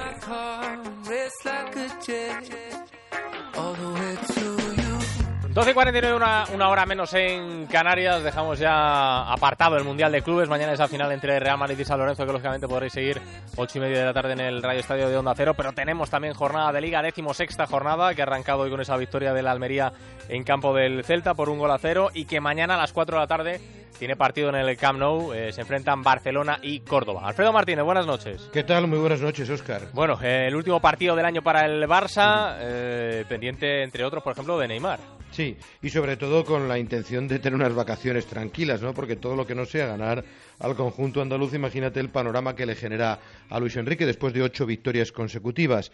Bueno, sí, el, equipo azulgrana hoy trabajó por última vez sin Alves, que Alves tiene una elongación en el bíceps femoral y está prácticamente descartado porque se ha hecho trabajo específico en la víspera del partido, no llega a tiempo, y con la buena noticia de que Neymar ha recibido la alta médica. Ahora escucharemos a Neymar, pero antes, eh, al término del entrenamiento, Luis Enrique compareció en rueda de prensa un Luis Enrique algo más áspero que de costumbre, incluso mm, no estuvo muy cariñoso con Erika Vidal, muy frío quizás tanto con él como con un íntimo amigo suyo como es Puyol a la hora de hablar de que no era partidario de los, de los homenajes, pero sobre todo estaba haciendo ya una valoración de lo que es este año deportivo, que para él a nivel personal fue extraordinario, lo dijo con otra palabra porque le fue muy bien entrenando al Celta y al equipo o volvió a Disneylandia como él bautizó al Barça y que cree que el conjunto tiene margen de mejora, por supuesto, y que le gustaría haber terminado el año como líder. Bueno, yo creo que se han quitado un poco el lastre de en la etapa de Chapi habían podido y habían merecido ganar algún partido, quizás con mala suerte no, no pudieron hacerlo. Esto, esto siempre es importante para un equipo recién ascendido. Ahora con Djukic en esta nueva etapa han, han ganado en Bilbao, han conseguido tres empates fuera en otros campos. Nos podrán hacer daño en, claramente en, en contragolpe. Mi trabajo no es dar notas. ¿eh? Claro que me gustaría acabar este, este final de año como líderes, pero hay un equipo que ha sido mejor que nosotros y, y eso significa que tenemos que mejorar. No nos vamos a cortar los brazos y las piernas, vamos a esperar a que acabe la temporada, vamos a mejorar nuestro rendimiento. Igual que hemos sido líderes bastantes jornadas, podemos volver a recuperar ese liderato. Ese es el objetivo y el camino. Que tenemos que mejorar muchas cosas es evidente, la clasificación así lo refleja, hay un equipo que está siendo mejor que nosotros. En las demás competiciones estamos en, disposición de, afrontarlas como el máximo favorito. ¿Qué hay que mejorar? Muchos aspectos del juego, ¿eh? colectivos. No, me iré a mi tierra, a Gijón, tengo viaje y, y en el coche no tengo tele. Mira qué mala suerte. Con lo cual, no veré, no veré nada y además, eh, como siempre, que gane siempre el mejor. Reconocía Luis Enrique que el Real Madrid había sido mejor que ellos en lo que va de, de, temporada y que la importancia de terminar el año con unas buenas sensaciones. Un Barça que ya sabes, Oscar, que es un equipo Dr. Jekyll, Mr. Hyde, capaz de empatar a cero frente al Getafe, de meter ocho goles tres días después ante el Huesca y que en todo caso está obligado a conseguir la victoria. Neymar, como bien decías, era el otro nombre propio, un Neymar que hoy ha concedido entrevistas que saldrán mañana en las distintas, en, a los dos periódicos deportivos de la ciudad condal, al diario Sport y a Mundo Deportivo. Te resumo algunas frases. Ha destacado que puede hacerlo mucho mejor, que quiere ganar todos los títulos del 2015 y se refiere en estos términos a Leo Messi, su compañero y estrella del Barça. Es fácil jugar con los mejores del mundo, es fácil. Si para mí siempre jugar con los mejores son más fácil do que jugar con, con los más o menos. Y jugar con Messi para mí es un honor. Eh, yo cuando, cuando veía de, de fuera, cuando estaba en Brasil, yo tenía como ídolo y miraba de lejos. Ahora que estoy cerca, ya lo vi que, que sí, ya lo mejor. Cada vez habla, se le entiende un poquito mejor, ¿no? Dime, Alfredo. Que cada vez se le entiende un poquito mejor, entiendo yo bueno, a Neymar, poco, sí. Poco a poco. Poco, poco a poco. Antes era un brasileño más cerrado, ahora poco a poco se le va entendiendo. Y el otro nombre propio en la actualidad, a nivel internacional diría yo, es Eric Abidal. El jugador francés hoy ha ofrecido una rueda de prensa, tal y como avanzábamos días pasados, en el Olympiacos, para anunciar que se retira de la práctica del fútbol. De momento dice que es para estar con su familia, con su esposa Hayet, con sus hijas, pero que todavía no ha tomado una decisión, que abandona el fútbol por motivos estrictamente personales personales, él está un poco decepcionado de la competitividad de la competición eh, griega, está ya cansado, son 35 años largos y entiende que es mejor ya dar paso a otra vida. Y en ese capítulo tiene oferta de Olympiacos y oferta del Barça. Posiblemente el Barça no se haya portado todo lo bien que él cabría esperar, pero a él le gusta vivir en la ciudad condal y creo que tarde o temprano aceptará esta petición del equipo azulgrana que hoy ha visto como muchos de sus compañeros, eh, el propio Carlos Puyol, eh, jugadores como Boyan que ya no están en el Barcelona o compañeros como Pedro que están en esta plantilla, eh, le han felicitado por su retirada y por su enorme trayectoria. Así se despedía Erika Vidal. Mi futuro, bueno, de momento descansando, disfrutando de la familia y bueno, ya sabéis que he tenido ofertas de, Barcelona, pero también de, de Olympiacos. Eh, entonces ya tengo tiempo para pensármelo y encontrar eh, una buena solución para, para ayudar a, yo creo, a la, a la gente que quiero.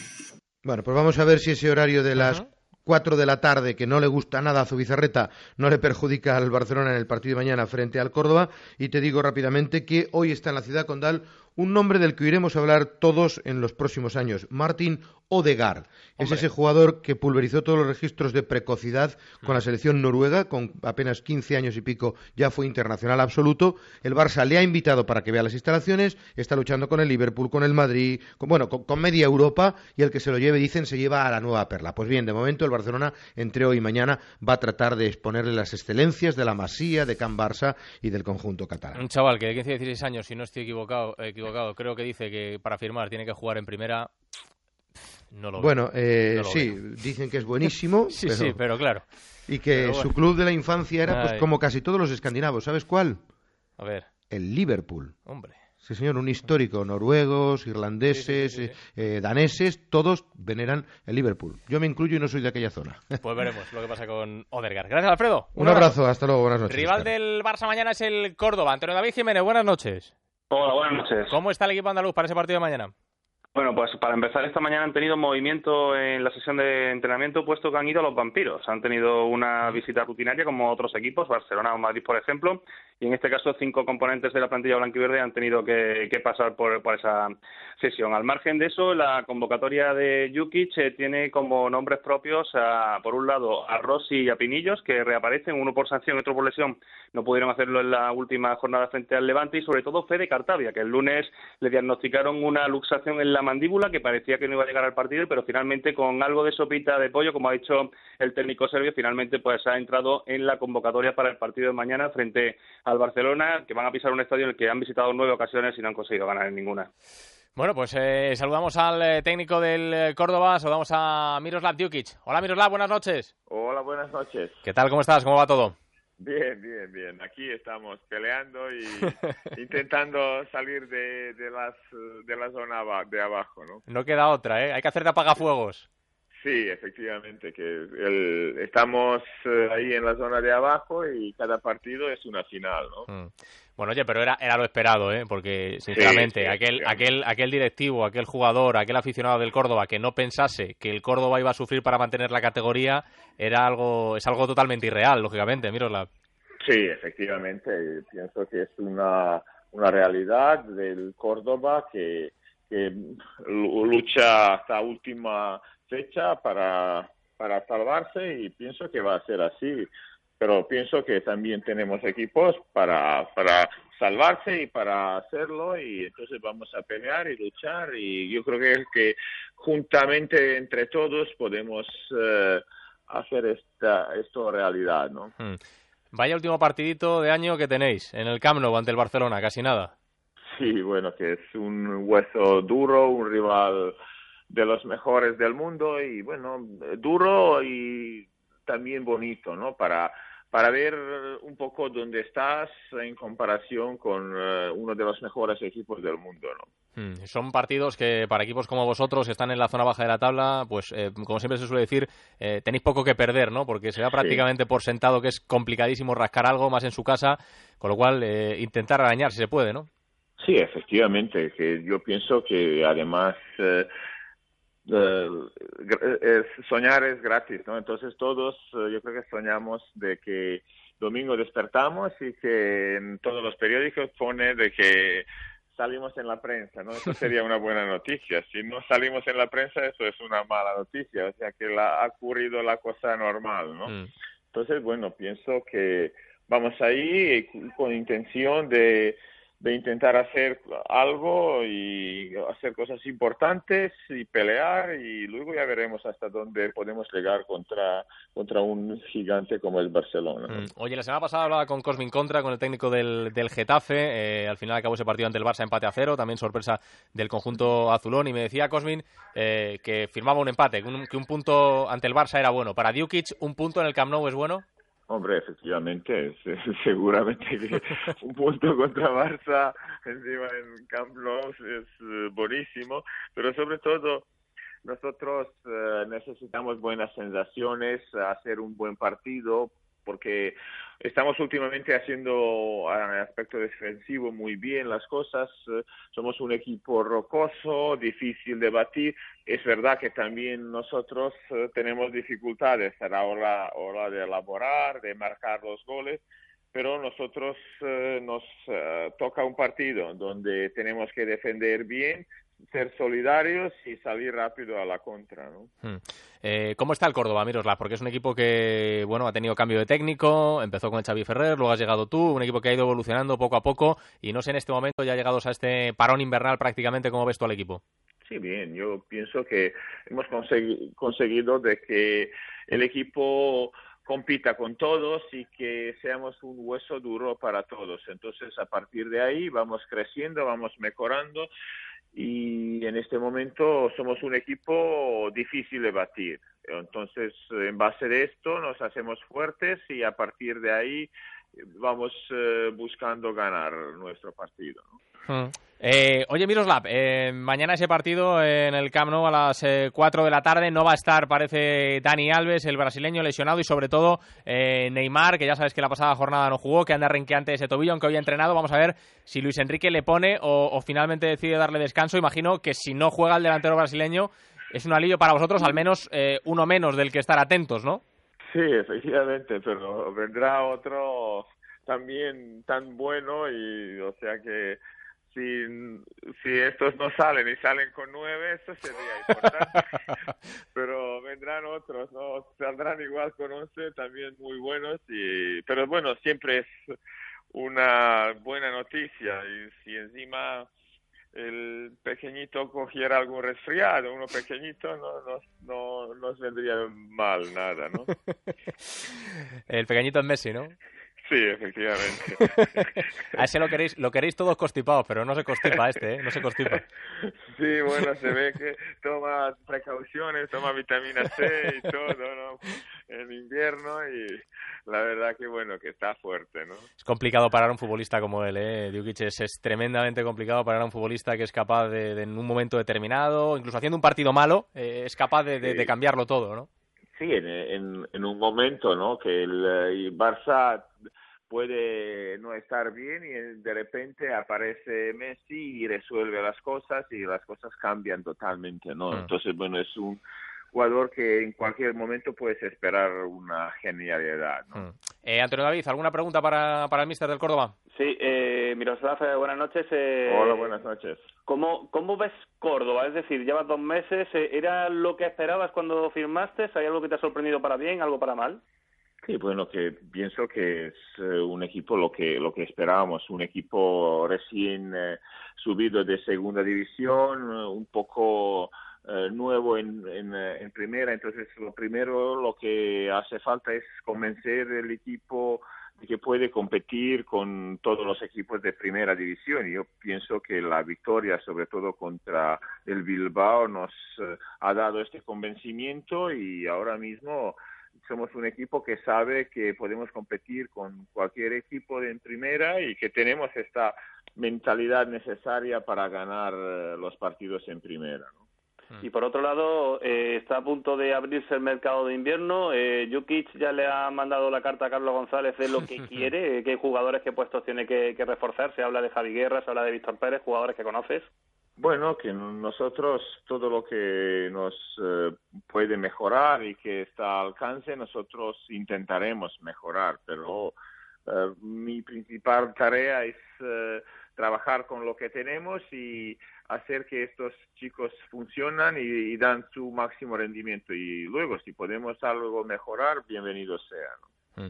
Eh, Mirola, ya para terminar, y no por el partido de mañana, eh, sino por el partido de Copa del otro día, no se veía nada, ¿eh? No sé si, si tú crees No, que, nada, que se nada. debería haber jugado o no. No, yo creo que, bueno, que mm, para mí debería de suspenderse el partido porque, mira, llegaba llegaba descanso y yo no sabía ni lo que decir a los jugadores porque no Claro. veía el partido, ¿no? Entonces, de un lado para otro yo no veía. Los, de hecho, los goles no, no, no he conseguido ver ni, ni en favor ni en contra, o sea que la verdad que era una cosa mm, atípica y no debería de jugarse. Mm, ¿Nos dijo algo el árbitro o no nos dijo nada? No, no, dijo que se juega y, Y ya está. ya- ya está, ¿sabes? Bueno, pues nada, ¿qué vamos a hacer? Eh, una, una lástima la eliminación de Córdoba y desde luego el tener que jugar en, en esas condiciones, porque como decimos, es que pff, no se veía prácticamente nada. No sé si parte de culpa Miroslav puede tenerlo el apretadísimo calendario, por desgracia, tiene el fútbol español. Supongo que sí. Seguro, seguro, ¿no? Porque además, yo te digo, pues, imagínate, yo no veía nada que estaba al pie del campo, yo me imagino el aficionado, entonces Mm. que ha venido a ver el partido, pues... Mm, este, Nada, nada. Por, no la, por la televisión ya te digo que era imposible. Claro. Sí, sí, sí. Imagínate aficionados, entonces. Bueno, eh, Miroslav Djukic, técnico del Córdoba, eh, que haya suerte mañana en ese partido ante el Barça, que haya suerte a lo largo de la temporada y que pases unas felices fiestas. Muchas gracias, igualmente, un abrazo. Un abrazo, fuerte. cuídate. Miroslav Djukic, el eh, técnico del, del Córdoba. Bueno, Antonio David, eh, no sé si nos queda alguna cosita que no hayamos apuntado del conjunto andaluz. Pues eh, mira, por un lado, en cuanto al partido de Copa, no había balón de color de la marca que en este caso pues eh, la Federación tiene para los balones para proveer a los equipos. Por otro lado, en el plano deportivo, si el Córdoba no gana mañana, va a terminar en puestos de descenso tras el resultado de esta noche de la Almería. Y por último, que 500 aficionados ya han salido esta noche en autocares y también algunos vía hacia Barcelona para presenciar un partido que no deja de ser histórico para la historia del club antiverde. Pues mañana a las 4 ese Barça-Córdoba en el Camp Nou. Gracias, Antonio, un abrazo. Buenas noches, hasta luego. Pausa y seguimos con más partidos en el primer toque. En Onda Cero, al primer toque, con Oscar Conde. Tío, qué viaje, ¿no? Sí, tío, qué viaje. Al volante las drogas no solo cambian tu realidad, también pueden cambiar la del que viene de frente y son responsables de mil muertos al año. Esta es la realidad que tenemos que cambiar. Saca tus drogas de la circulación. Dirección General de Tráfico, Ministerio del Interior, Gobierno de España. Navidad, Navidad, dulce Navidad. Menos mal que sé dónde puedo encontrar todos los juguetes de estas Navidades. Rudolf, ¿estás listo? ¡Vamos a Toys R Us! Encuentra todos los juguetes de tus personajes favoritos. Peppa Pig, Frozen, Sendokai, Skylanders y muchos más. Con las mejores ofertas y marcas exclusivas. Todo en un mismo lugar. Si existe, está en Toys R Us. Hola familia, os presento mi nuevo libro, En familia con Carlos Arguiñano. Las mejores recetas para disfrutar en casa junto a los tuyos. Más de 350 platos y los mejores trucos para dar a tu cocina mi toque personal. Mis mejores recetas para cocinar en casa. En familia con Carlos Arguiñano. Editorial Planeta.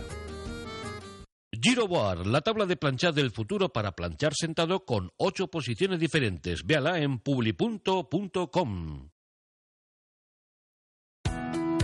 El próximo 17 de enero, la Fundación A3 Media invita a todos los profesores a un encuentro motivador con nuevas claves para hacer más fácil su tarea en las aulas. Porque vosotros sois grandes profes, con la participación de Elsa Punset, María Alonso Puig, Ana Simón y otros profesionales. Si eres profesor, te esperamos en los cines Kinépolis de Madrid. Inscríbete en grandesprofes.org. Fundación A3 Media Santillana y Retiquer Protector Ocular, juntos por la educación. Somos Arturo y el Monaguillo, los de la parroquia. En nuestro nuevo libro hemos hecho algo que nadie se había atrevido a hacer. Hemos puesto a los padres a parir. Si te gustó, viva la madre que me parió. No te pierdas nuestro nuevo libro, Padre nuestro, que estás en el sofá. No te puedes perder el sexto libro de la parroquia, Padre Nuestro que estás en el sofá, de Arturo González Campos y El Monaguillo, editado por Martínez Roca y con la colaboración de Onda Cero. La peor paella que me he comido yo en el mundo. ¿Dónde fue? La de mi padre. Ah, qué asco. Lo siento, hombre.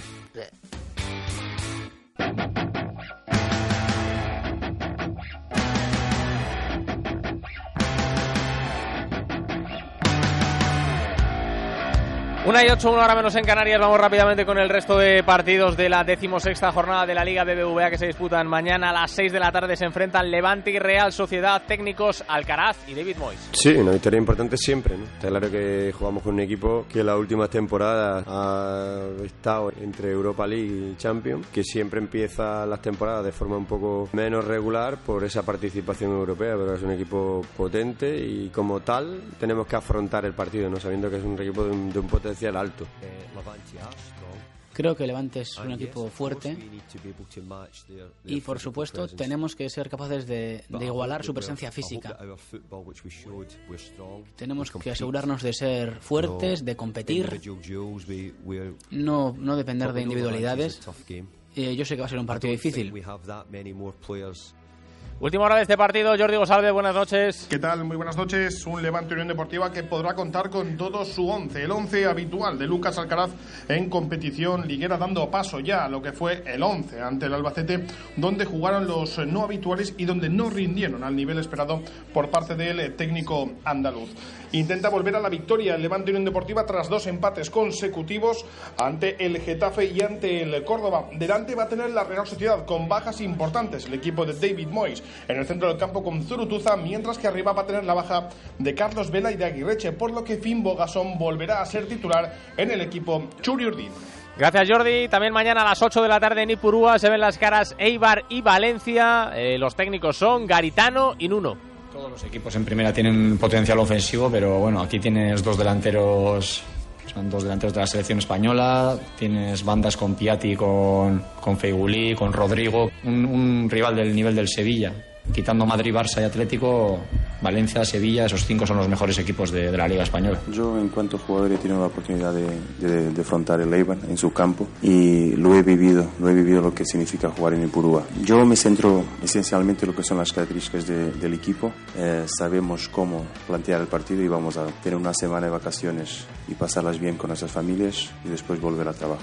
¿Qué novedades tenemos para este encuentro? Íñigo Taberna, buenas noches. Hola, ¿qué tal? Buenas noches. El Eibar busca cerrar con una victoria su gran año y de paso consolidarse en la zona media de la clasificación. Un Eibar que viene de sumar cuatro puntos en las dos últimas jornadas ligueras. Garitano recupera a Saúl Berjón y tan solo cuenta con la baja por lesión del portero Jaime. Enfrente el Valencia, que terminará el 2014 en puesto de Champions si gana en Ipurúa en su primera visita al campo Eibarres. Nuno ha convocado a 19 jugadores. Es baja André Gómez por sanción y volverán al equipo tras descansar en la Copa Otamendi, Feguli y Gaya. El árbitro del encuentro será el madrileño Carlos Velasco Carballo. Gracias Íñigo y a las 10 de la noche cierra la jornada de sábado Rayo Vallecano y Español. Escuchamos a Paco Gémez y a Sergio.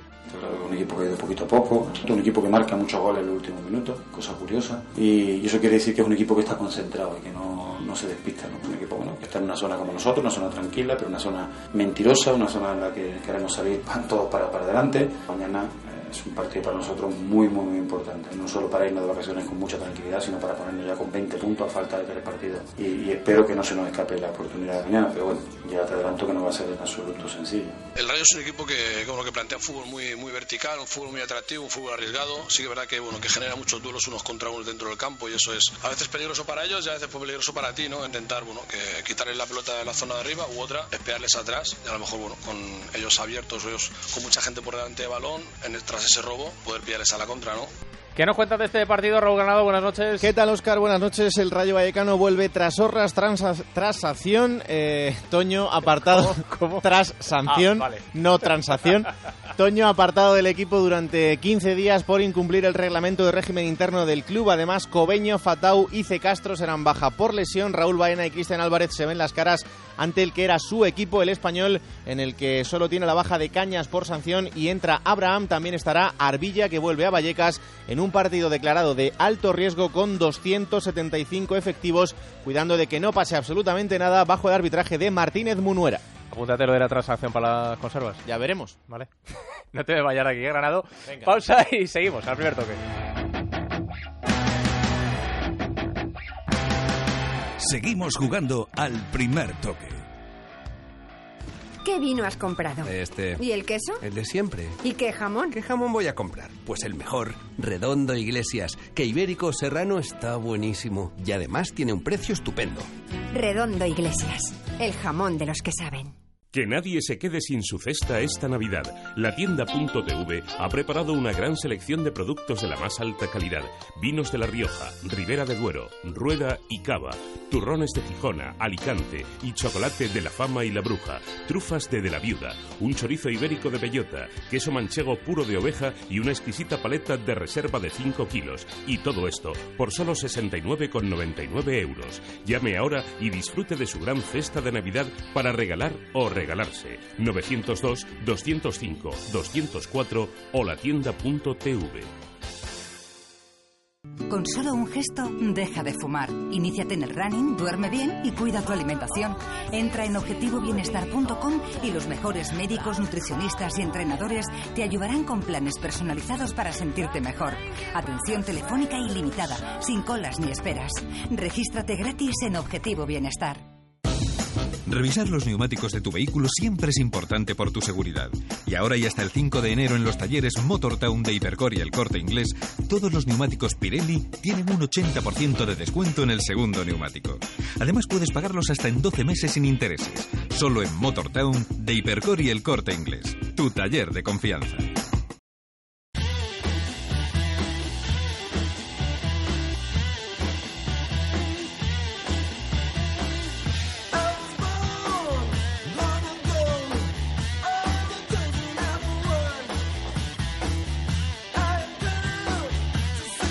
Una y cuarto, una hora menos en Canarias, tiempo en el primer toque para la charla de los viernes. Tengo por aquí a mi compañero Raúl Granado. Hola Granado otra vez. Hola, muy buenas, transacción incluida.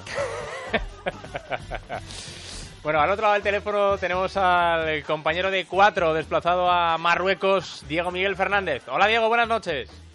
¿Qué tal, Oscar? Muy buenas noches. ¿Cómo estás? ¿Todo bien?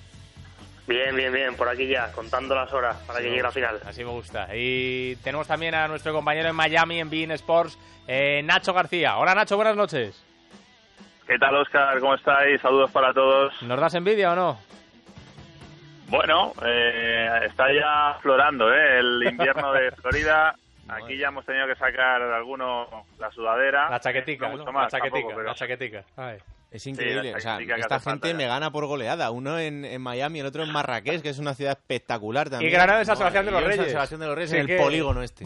Aquí con tiene su encanto también, ¿eh? Sí, sí, sí, sí. Yo no se lo encuentro, Yo pero... solo, sé, yo solo sé que la última vez que hablé yo con Diego estaba en Huelva y ahora está en Marruecos. No, es un vividor absoluto. Nada mal, ¿eh? No, no, no, es increíble, es increíble cómo vive este tío. Bueno, oye, Mundial de Clubes, mañana final, eh, Real Madrid, San Lorenzo. Ahora hablamos de lo de mm, los temas así más polémicos, pero vamos a empezar hablando de fútbol. Eh, ¿Opciones eh, para San Lorenzo o le damos ya directamente un casi 100% al Madrid? Hombre, hay que darle una por lo menos, ¿no? Eh, porque se presentarán al partido y tendrán su opción, evidentemente. Pero, pero el Real Madrid tiene una ocasión importante para ganar un título que hace muchos años que en el que no está y, y que sería una guinda importante para, para un año prácticamente increíble. Yo, por, por no estar con Granados, le doy media, no una, ¿vale? Le doy media a San Lorenzo. La verdad es que yo, yo creo que tiene pocas opciones. Viendo también el partido frente a Oakland del otro día y viendo que se, que se están basando más en la palabrería, en, en, en, en esto tan argentino, ¿no? Que es que la polémica y más que en el fútbol, que es que de, de verdad no le, no le doy ninguna opción futbolísticamente. San Lorenzo yo creo que tiene muy, muy, muy poco y el Real Madrid en el estado en el que está ahora mismo no debería tener ningún problema para, para yo creo que pasar por encima de San Lorenzo. ¿eh? Hombre, yo creo que no hay ninguna duda de que el favorito y el que tiene que, eh, digamos, ser el responsable de que ese resultado sea una victoria es el Real Madrid. De hecho, ahora mismo el Real Madrid, no sé si lo situaríamos, yo creo que sí, ¿no? Entre los tres mejores equipos del mundo. Yo tengo dudas en qué puesto situaríamos ahora mismo a San Lorenzo de Almagro. Eh, hay una cosa a favor de los argentinos y es precisamente esa, ¿no? Que son argentinos, es decir, son competitivos hasta el último minuto y obviamente hay otra cosa que también juega a su favor y es que no tienen absolutamente nada que perder. O sea, es la primera vez que juegan este eh, partido, este título y obviamente van a ir a muerte a por él. Pero vamos, todo lo que no sea que el Madrid la esté levantando mañana después de los 90 minutos, y digo de los 90 minutos, ¿eh? ni prórroga ni nada, todo lo que no sea eso sería un chasco enorme. Esta cosa ya sabéis que el destino es muy caprichoso y cuando sacas pecho a veces te lo hunden, ¿eh? Ya, pero es que esta vez es muy complicado. Es que el Real Madrid está en un estado que es muy difícil que haya un equipo top que le ponga las cosas difíciles, pero si encima ya nos vamos a, un equipo como San Lorenzo, que evidentemente eh, pues tiene la categoría que tiene y que hay que tenerlo en cuenta en, la Liga Argentina, pero, pero aquí, pues en el nivel actual del Real Madrid es, es muy, muy complicado que este equipo le pueda hacer algo. Luego, bueno, estamos hablando de un partido de fútbol, estamos hablando de 90 minutos y cuando el balón empiece a rodar, pues, pues veremos, pero no me imagino un escenario fatídico para el Real Madrid esta vez. Es que futbolísticamente la verdad que San Lorenzo, mm, aparte de tener muy poco o nada, pero lo mejor que le puede venir al Real Madrid es que se crea que puede hacer algo en el partido, porque eso abriría unos juegos tremendos entre medio campo y defensa, que la verdad es que el otro día viendo el partido de las semifinales del Mundialito es bastante flojo y eso le, vendría al Madrid, vamos, que ni pintado, que, que San Lorenzo se crea algo, que vaya arriba, que quiera la pelota. La verdad es que es el escenario perfecto. Y si no se lo cree, igual, porque va a ser dominio del Real Madrid, que con la pólvora que tiene arriba, con la BBC y con como está Isco y Kroos en medio campo, la verdad es que en un momento u otro va, a caer el gol. Yo creo que en cualquier escenario futbolístico, el Real Madrid va a ser superior a San Lorenzo. Evidentemente, fútbol, pero eh, la solidez de este Real Madrid, eh, junto a lo que se puede creer San Lorenzo y los espacios que pueda dejar este Real Madrid, yo creo que veo muy difícil una sorpresa mañana, ¿eh? aunque, aunque es fútbol, ¿eh? y nunca se sabe, pero es dificilísimo, la verdad. De todos modos, no os olvidéis que San Lorenzo es campeón de Sudamérica, es decir, que esto le significa una cosa, y es que eh, sabrán plantear partidos. Es decir, me imagino que San Lorenzo vaya a salir a jugarle tú a tú al Real Madrid, porque como decía Diego, eh, tiene todas las de perder. Eh, ahora, si le plantea un partido feo, un partido duro, ahora que criticaban tanto también, por ejemplo, el presidente, lo que decía de Pepe, ¿no? si ellos toman un poquito el partido por ese lado, el, ponerlo feo, el hacerle sufrir un poquito al Real Madrid, el cerrarse atrás, bueno, quizás por ahí pueda tener alguna opción, ¿no? Pero yo creo que tarde o temprano, en algún momento, va a aparecer el Madrid que te arrolla, ¿no? Que te gana casi por, por, por derrumbamiento, ¿no? Por agotamiento.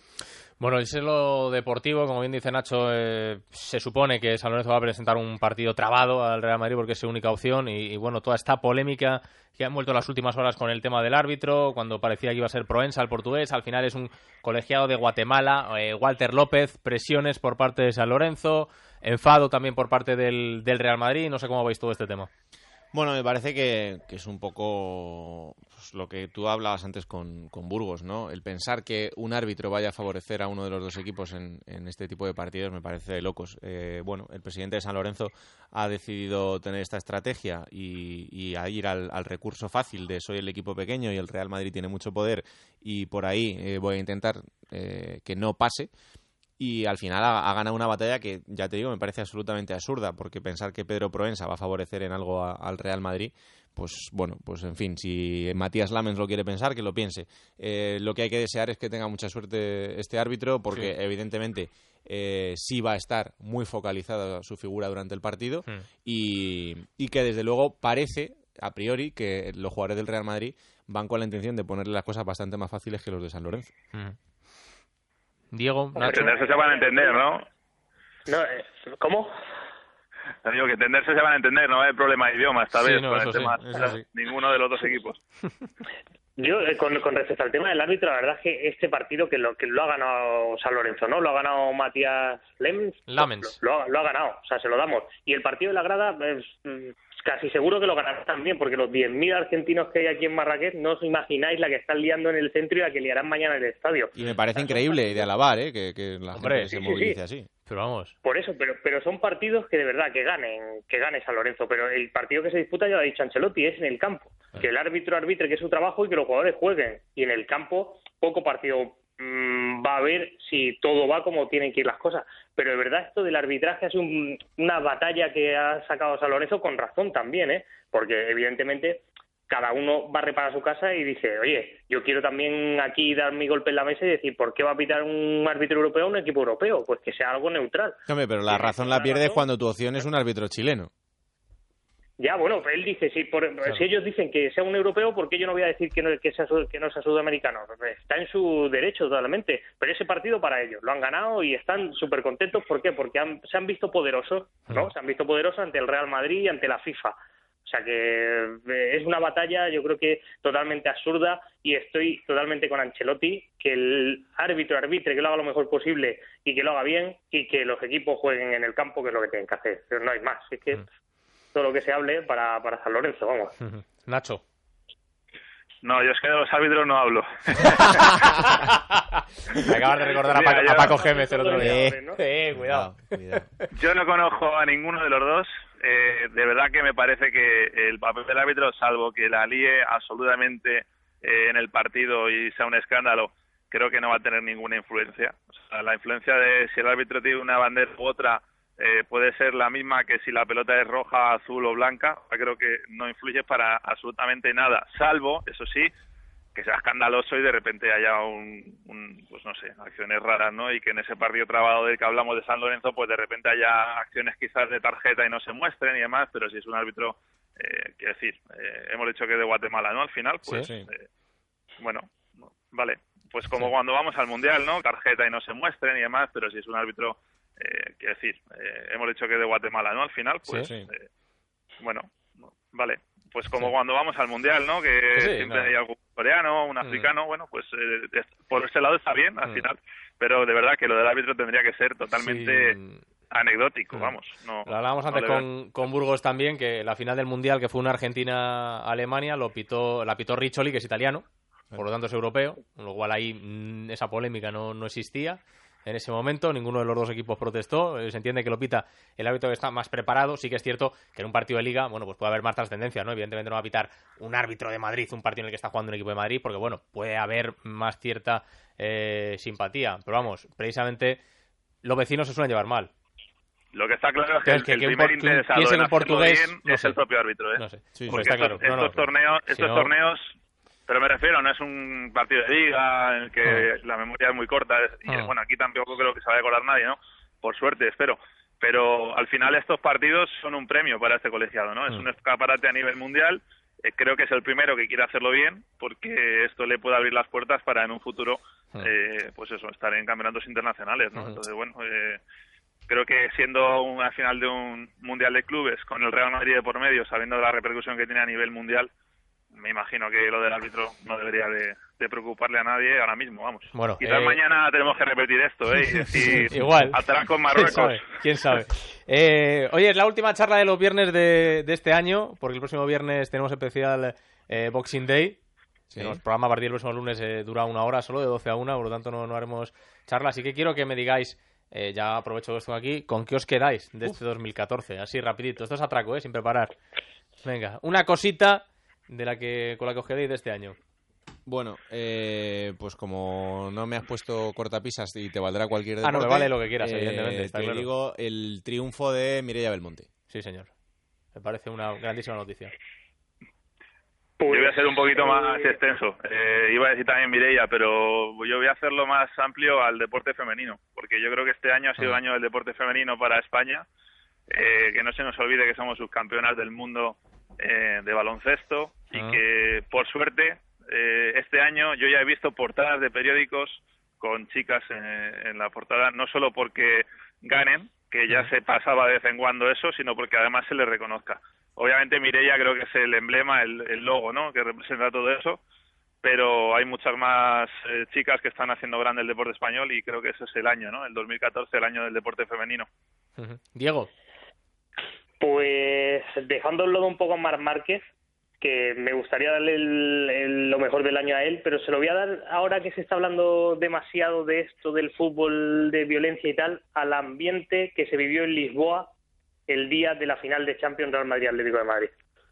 Ya no solo lo que pasara en la final, sino a todo lo que rodeó aquella final, que fue de verdad de, de buen rollo, de buen ambiente y de que el fútbol español dejó claro en Europa que a día de hoy es el mejor fútbol europeo. Pues mira, recuerdos, recuerdos para guardar de este 2014. Sabía yo que lo que eligiera Diego iba a hacer algún viaje o algún tenía clarísimo, vamos. Yo pensé que Nacho se iba a quedar con algo de los Heat o de los Dolphins o algo, no sé, ahí en Miami.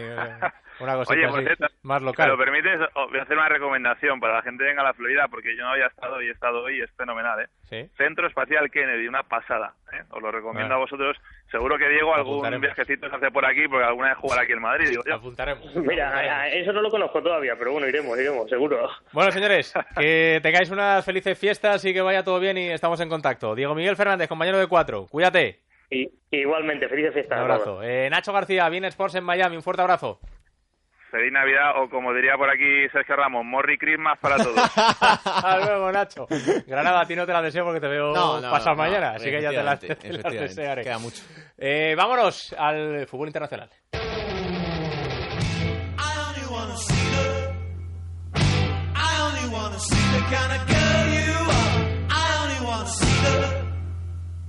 I only wanna see the kind of girl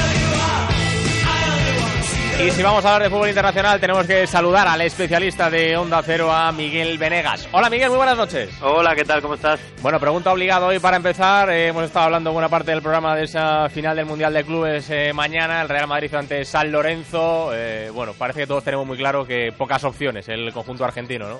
Sí, no, muy pocas. Ha tenido suerte, bueno, suerte entre comillas en Madrid porque este año eh, el- para mí la Libertadores ha sido la peor que he visto yo nunca. Tampoco es que llevo 20 años viéndola, ¿no? Pero eh, no, no ha sido flojita y San Lorenzo, o sea, San Lorenzo es un equipo que es de los grandes de Argentina, pero para empezar esta temporada no ha estado bien, ya después de la Libertadores y desde luego por plantilla no tiene una gran plantilla. Ya ganó la Liga mm, eh, de una forma poco brillante, ganó la Libertadores en un año bastante malo y, y por calidad pues eh, ha estado a punto de perder contra contra Oakland City.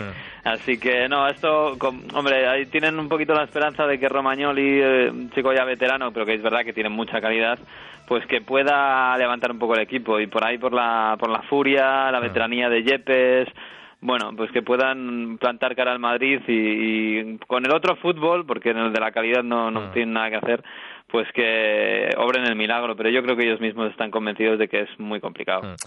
Bueno, eh, al margen del rival del Real Madrid mañana, esta semana hemos tenido algo interesante que, que repasar, Miguel. Eh, pues poco, hombre. eh, la liga alemana que eh, sigue en los mismos derroteros, yo sigo preocupado por el Dortmund, Mm. al que le sale todo mal.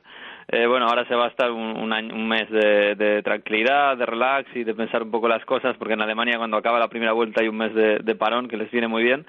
Y luego, nada, la Copa Inglesa, en la que van quedando pocos, la verdad, porque en la Copa, en la Copa de la Liga, que no es la principal, eh, se han eliminado ya casi todos y todo parece indicar que, bueno, que al Chelsea casi se la van a servir en bandeja.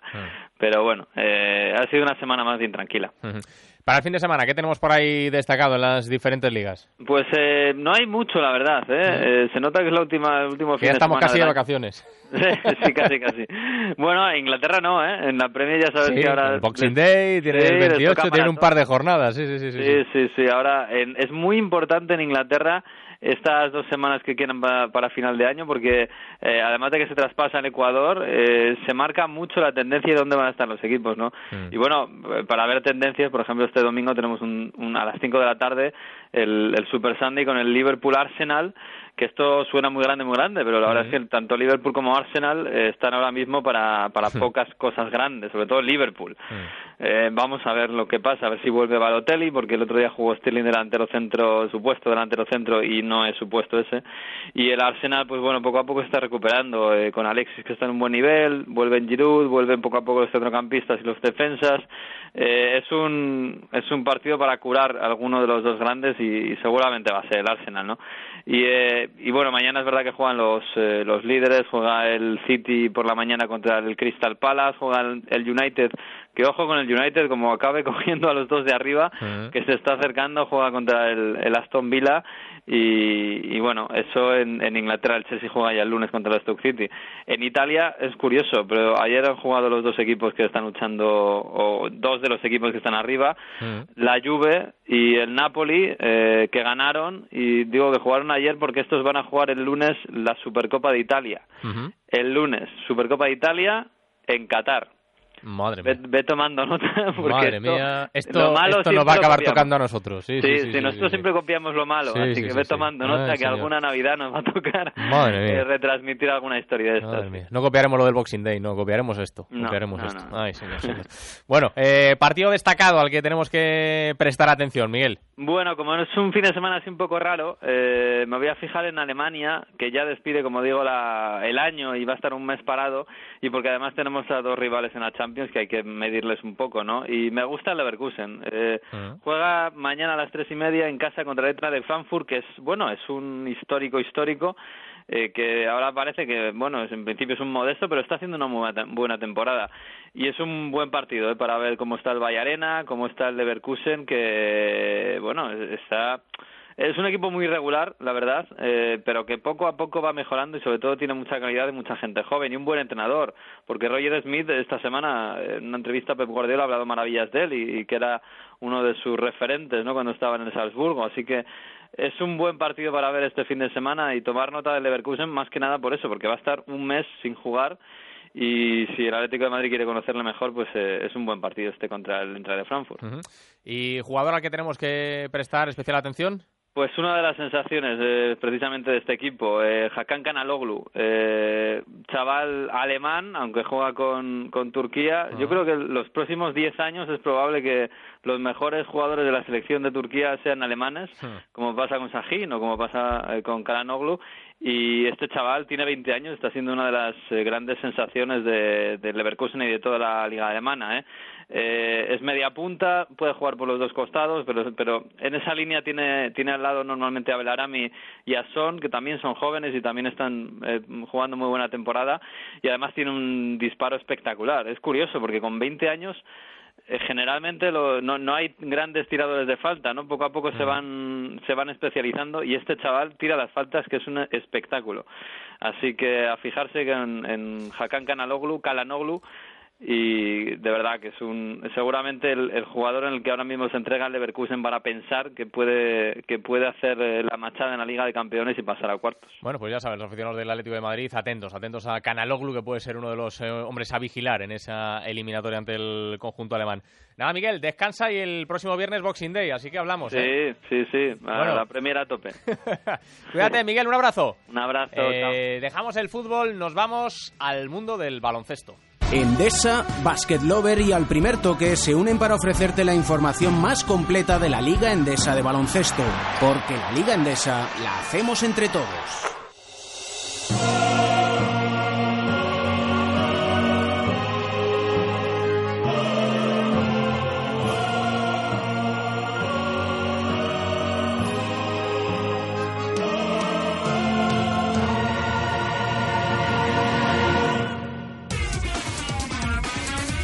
Estamos con el baloncesto en esa jornada de la Euroliga, décima jornada, última jornada de la fase de grupos, ya todo preparado para el top 16. David Kahn, muy buenas noches. ¿Qué tal, Oscar? Buenas noches. Eh, bueno, jornada, ahora repasamos cómo quedan los grupos, pero una jornada en la que hemos tenido dos partidos, sobre todo el último, el del Barcelona, en el que hemos tenido un susto importante. ¿eh? Sí, señor, porque lo de menos ya son los resultados. La derrota de Basconia en Belgrado frente a Estrella Roja o la victoria del Barcelona en Atenas frente al Panathinaikos, pero desde aquí que ha estado ese partido Panathinaikos-Barcelona suspendido durante media hora por amenaza de bomba en el Oaca, en el pabellón ateniense, y es que ha habido una llamada telefónica advirtiendo que a las 11 de la noche iba a explotar, a explotar un explosivo. Y evidentemente lo que han tenido que hacer es desalojar el OACA y una vez han comprobado que era una amenaza falsa, pues a partir de ahí ya han podido reanudar el encuentro.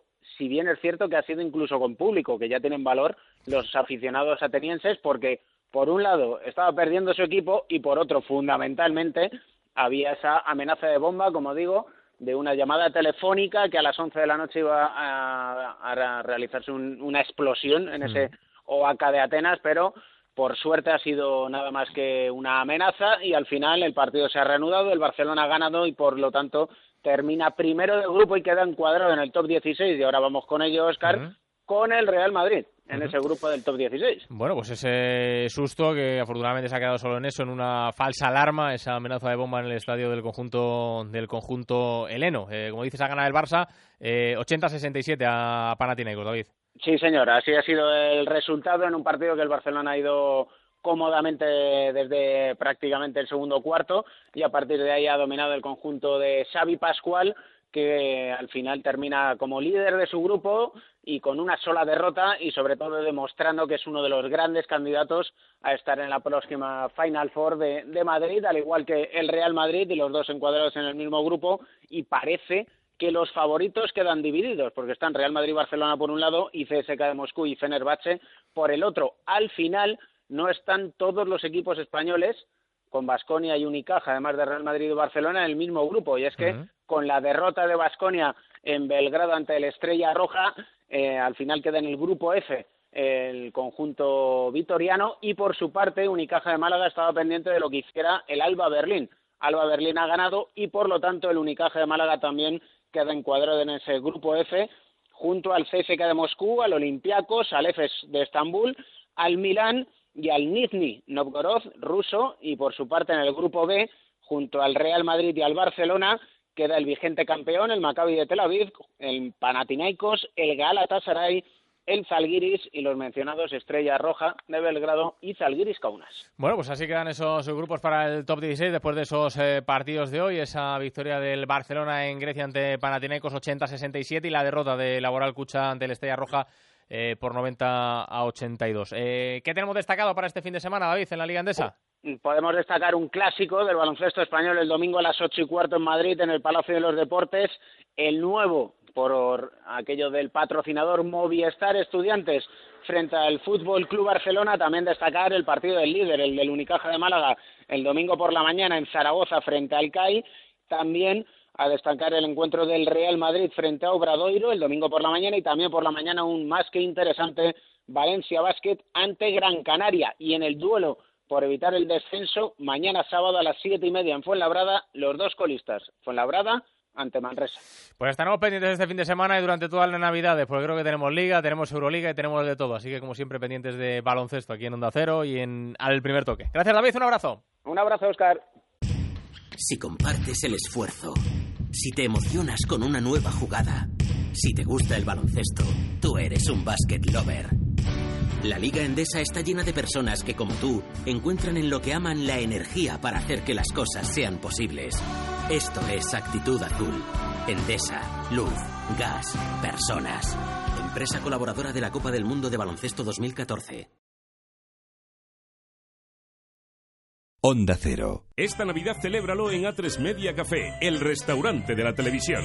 Ya tenemos preparados los menús de Navidad para grupos y empresas. Celebra tu fiesta de Navidad como te mereces. Infórmate en el 91 758 79 16. El mejor plan estas Navidades está en A3 Media Café, en Gran Vía 55, Madrid. En los Montes de Galicia tenemos tu comida o cena de empresa. Con menús de Navidad y menús de grupo que se ajustan a tu paladar. Y precios que se ajustan a tu bolsillo.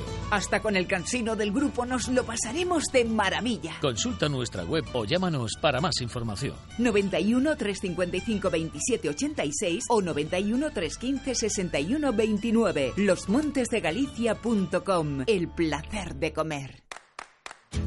Vuelve Navifan, el evento familiar que te trae las mañanas más divertidas de la Navidad, con actuaciones de Dubi Kids, la pandilla Beldrilo, Conecta Kids, No es Ruido, Raúl Charlo y la banda de Mirella. Este año en Kinépolis Diversia La Moraleja, los días 26, 27 y 28 de diciembre y 2, 3 y 4 de enero. Consulta el calendario y compra tus entradas en navifan.es. Salas de bingo hay muchas, pero hay una diferente al resto. Las Vegas Bingo. Tienes que verlo. Por su original decorado, por el ambiente, porque te vas a divertir como nunca y vas a volver. Las Vegas Bingo. Hermanos García Noblejas 17. La sala de juegos de Madrid. Ven y descubre otra forma de jugar.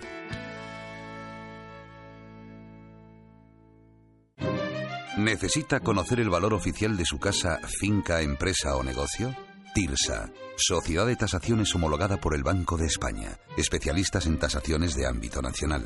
TIRSA, Llámenos al 91 540 0633 o visítenos en Jorge Juan 45. Presupuesto sin compromiso. Recuerda que para poder escuchar ahora a través de la TDT, Onda Cero, Europa FM y Melodía FM, tienes que resintonizar tu televisor. Por otro lado, si vives en una comunidad de propietarios, debes consultar con tu administrador si es necesario realizar algún cambio en la antena colectiva antes de fin de año para poder seguir escuchando Onda Cero, Europa FM y Melodía FM. Productos extremeños. Mmm, qué buenos. Embutidos y jamones de bellota, carne ibérica fresca, cabritos y cochinillos ibéricos, directamente de Extremadura a nuestras tiendas en la calle Sierra Salvada 40 y Santa Alicia 31. Productos navideños y cestas personalizadas con lo mejor de Extremadura. Calle Sierra Salvada 40 y Santa Alicia 31. Infórmese en el 91 380 29 65. 91 380 29 65. Si quieres escuchar los audios de nuestros programas, entra en ondacero.es.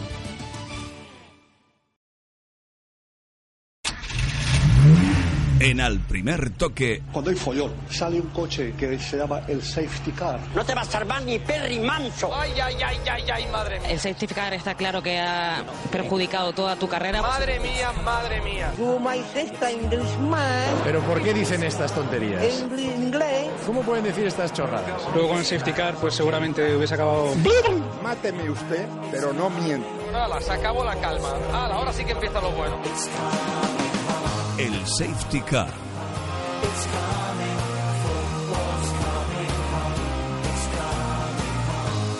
Aquí estamos, como todos los viernes en el safety car y hoy se han cambiado las tornas. Hoy se han cambiado las tornas. Juan Liverpool, buenas noches. Buenas noches. Joder, aquí Juan sentado a mi lado.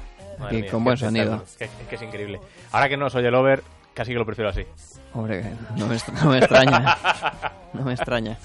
Que el over no está hoy. No, no está aquí, de, de- de cuerpo presente. Está por ahí como media España de cena de, de empresa o de amigos o, Sí, o de lo que sea. Está no. media España por ahí hoy. Hoy Yo no sé si hay alguien, hay- no sé si habrá alguien ahí al otro lado de la radio. Alguien habrá, imagino. ¿Se me oye? Pero hola, Lover.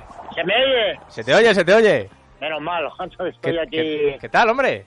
Bien, pues fíjate lo que dices tú, efectivamente, normalmente acostumbro estar en el estudio a tu lado y Juan a 2.000 kilómetros por lo menos, ¿no? O no sé cuántos en millas No sé. en Cardiff y hoy Juan No lo sé. al lado yo estoy en el centro de Madrid. Estoy efectivamente pues en todas estas cenas de Navidad que, bueno, pues que a las que nos gusta tanto los españoles estar y bueno, pues eh, además hoy con una historia que yo creo que, bueno, hoy no tenemos sonidos de estos que consigue Juan hablando con los futbolistas españoles. Antes, antes de que, antes de que te metas en la Lover, me ha dicho Juan que estás con el búho y el rata. ¿Bien todos?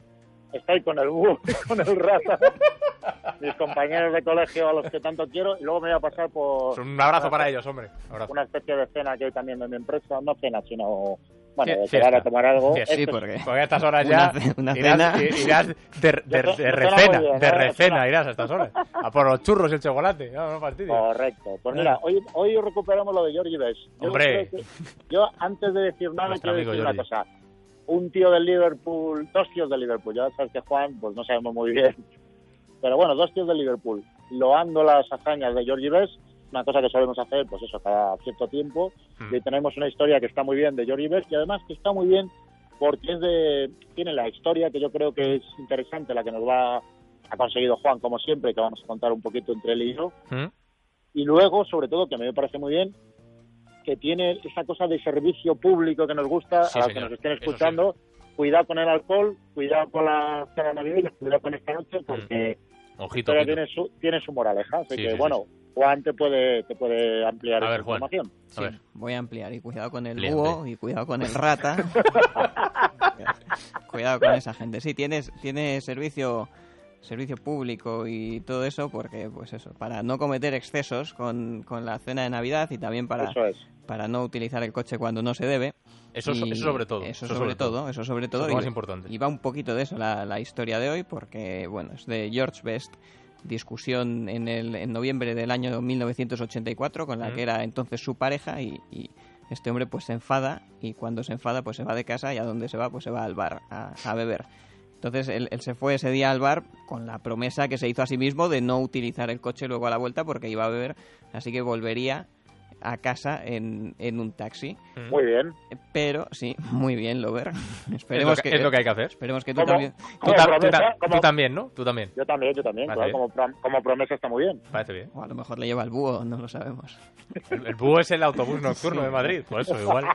También, también. Claro. Bien, bueno, se va, se va a beber y en un momento dado pues le cierran el, el pub y decide que se va a ir a un after cercano, pero en, en Londres está lloviendo y eh, no sé qué le pasa a Granado, me está Nada, interrumpiendo. entonces, los auriculares, Ah, bueno. que los tienes así puestos para adelante Sí, y no le no gusta. pa- es no un- pasa nada. Es un exquisito. Granado. Sí, tengo los auriculares puestos de aquella manera. Bien, eh, Tiene que le- parecer que lleva una diadema, para que os hagáis la idea así en la, en la frente. así para en la estar frente. más atractivo. Sí. Le cierran el bar y, no, y, y- y él quiere seguir eh, bebiendo, entonces se va a ir a una especie de after y está, Mm. está lloviendo Mm. y no aparecen taxis. No estaba lejos el after, podría Sí. haber ido andando, pero con Sí. la lluvia pues el tío prefería ir eh, en taxi y no, y no había taxis. Entonces dice, bueno, pues si está aquí... Iba mojado por fuera y por dentro.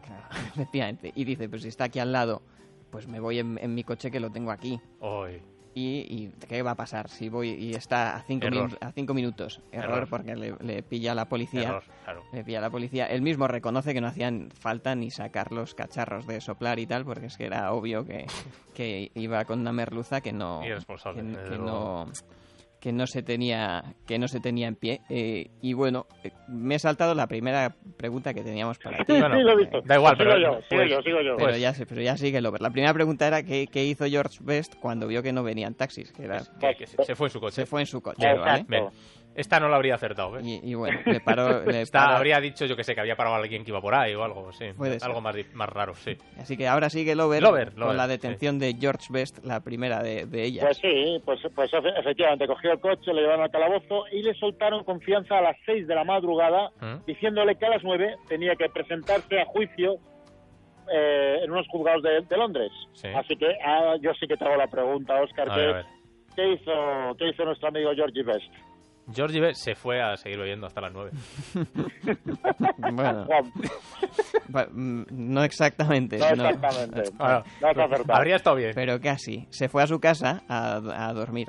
Ah, vale. Se fue a dormir. Bueno, no es mala opción, ¿eh? Claro, pero en algún momento tenía, tenía que parar. Supongo que tú también pararás en algún momento hoy, Lover, me, me imagino. Eso espera mi mujer. Bien, entonces eh, Best se fue a dormir a su casa y se levantó ya pasadas las, las 12 del, del mediodía, con lo cual no fue al, Oh. no fue al juicio. Oh. No, fue, Oh. no fue al juicio. Y, y, y cuando se despertó, te- bueno, te- ¿qué, qué, qué hizo George Best? Voy a seguir con preguntas, Oscar. No sé, ¿Qué crees que hizo? ¿Qué hizo? ¿Qué hizo? Yo qué sé. Pues ahora sí siguió bebiendo. Ahora sí siguió bebiendo. Ahora sí siguió.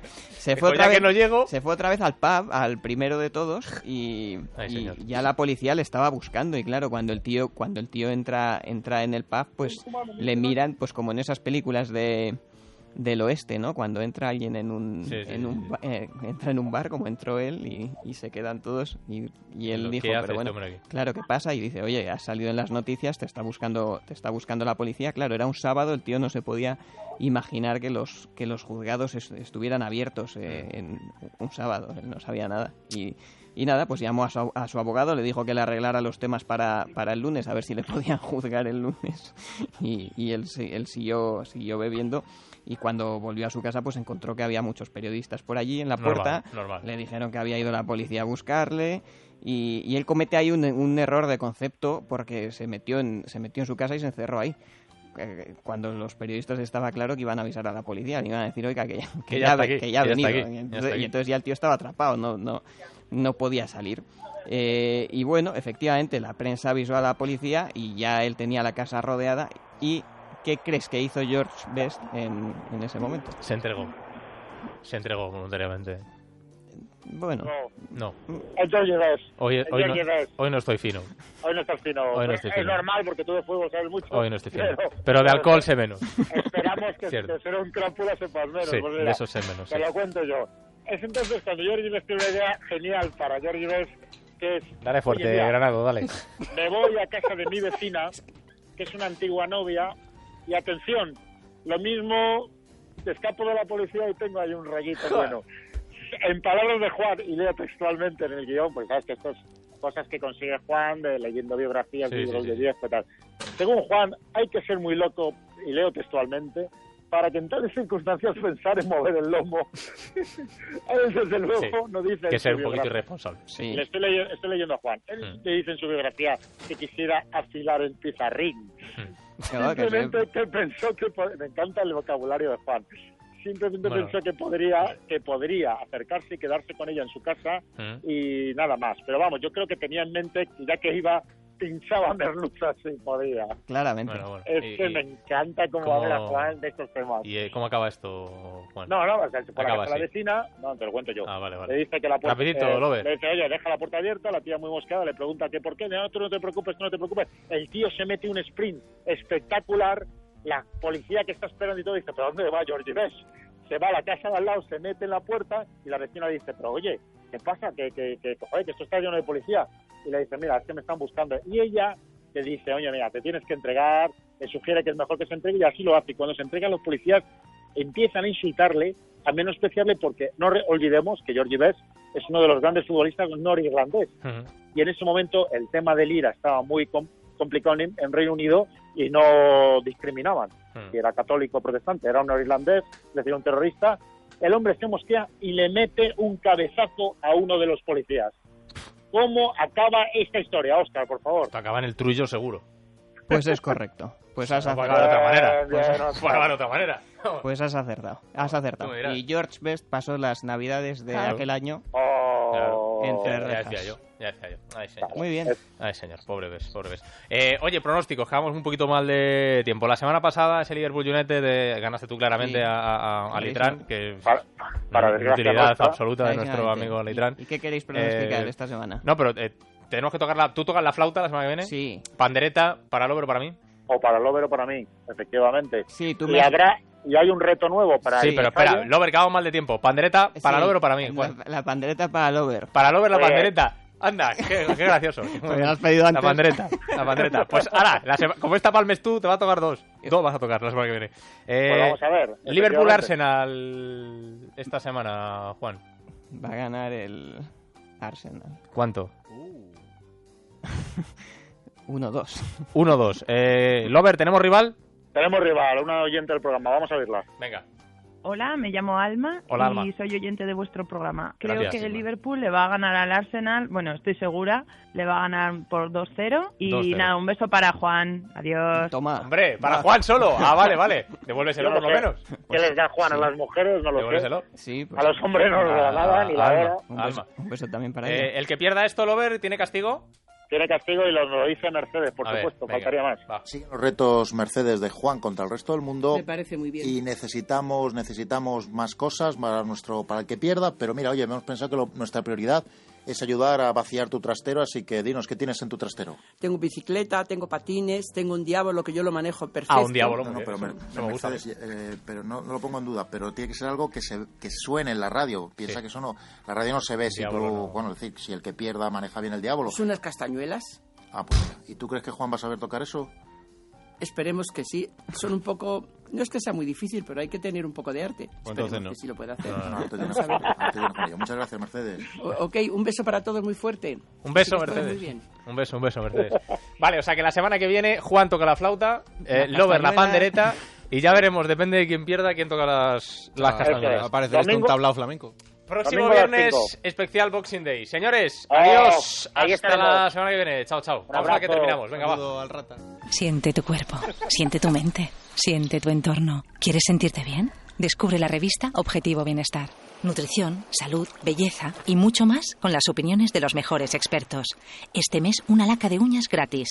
Elige tu color favorito y ponte guapa para estas fiestas. Objetivo Bienestar, la revista para aprender a vivir mejor. El lunes, a las 8 de la mañana, vive en Onda Cero el sorteo más esperado del año. La Lotería de Navidad. Cinco horas en directo llenas de emoción, declaraciones, anécdotas y muchos premios. Este lunes sigue con el servicio de información.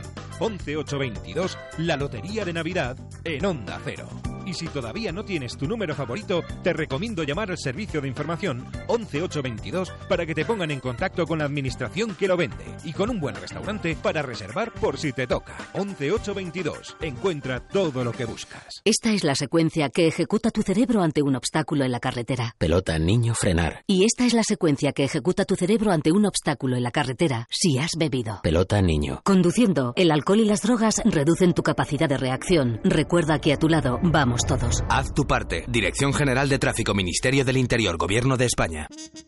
Hola familia, os presento mi nuevo libro, En familia con Carlos Arguiñano. Las mejores recetas para disfrutar en casa junto a los tuyos. Más de 350 platos y los mejores trucos para dar a tu cocina mi toque personal. Mis mejores recetas para cocinar en casa. En familia con Carlos Arguiñano. Editorial Planeta.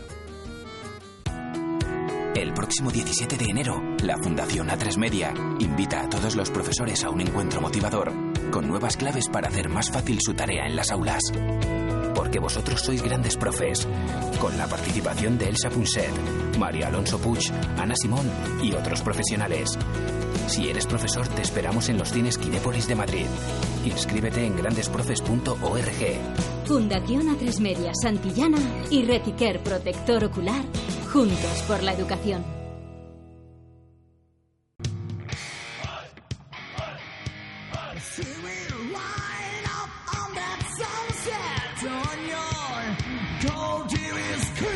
Lorena González, buenas noches. Hola, buenas. ¿Qué es esto? Hoy nos vamos fuertes a casa, ¿eh? Sí, señor, es. ACDC, Madre es el tema TNT, lo ha pedido Logan78 para Margasol, porque según él debe ser difícil tener un hermano tan bueno y estar haciendo un temporadón. Ahí está. Granado, ¿me deja alguna cosita? Horarios para los cuartos de final de la Copa del Rey, martes 6 de enero, 8 de la tarde, Celta Atleti de Bilbao, 10 de la noche, Málaga Levante, miércoles 7 de enero, a las 8 Villarreal Real Sociedad, a las 9 de la noche Atlético de Madrid Real Madrid, a las 10 de la noche Almería Getafe y Valencia Español, jueves 8 de enero a las 8 Granada Sevilla, a las 10 Fútbol Club Barcelona Elche. Michael Phelps condenado a un año de cárcel por conducir ebrio y a velocidad excesiva. El Tribunal del Distrito de Maryland le conmuta la cárcel y le obliga a seguir un programa de desintoxicación etílica de 18 meses en Fórmula 1. Pedro Martínez de la Rosa abandona Ferrari y en el menú NBA para esta noche a las 2 Memphis Chicago, Margasol contra Pau y contra Nikola Mirotic a las 4 y media Lakers Oklahoma con Serge Ibaka. Venga, acabamos terminando. Como siempre con las portadas, ¿tenemos por ahí alguna, Granado? Portada del diario Marca con titular Fumata Blanca, con la foto del Papa Francisco en medio y con Cristiano Ronaldo, Gareth Bale, Tony Cross, James, Iker Casillas y Karim Benzema. El Madrid se conjura para proclamarse el mejor del mundo contra el equipo del Papa. Portada del diario Sport con foto para Neymar. Entrevista con el crack brasileño. Aún puedo jugar mucho mejor. Gracias, Granado. Eh, Juan, hasta luego. está por ahí. Juan Hombre, está el rato Hombre, está el over por ahí también. Hombre, ¿cómo voy a estar? Un abrazo al rato y al bue. Adiós. Eh, Adiós. coger- Señores. Adiós. Venga. Adiós. Venga. Ha sido un placer. Os quedáis con la información. Luego la parroquia.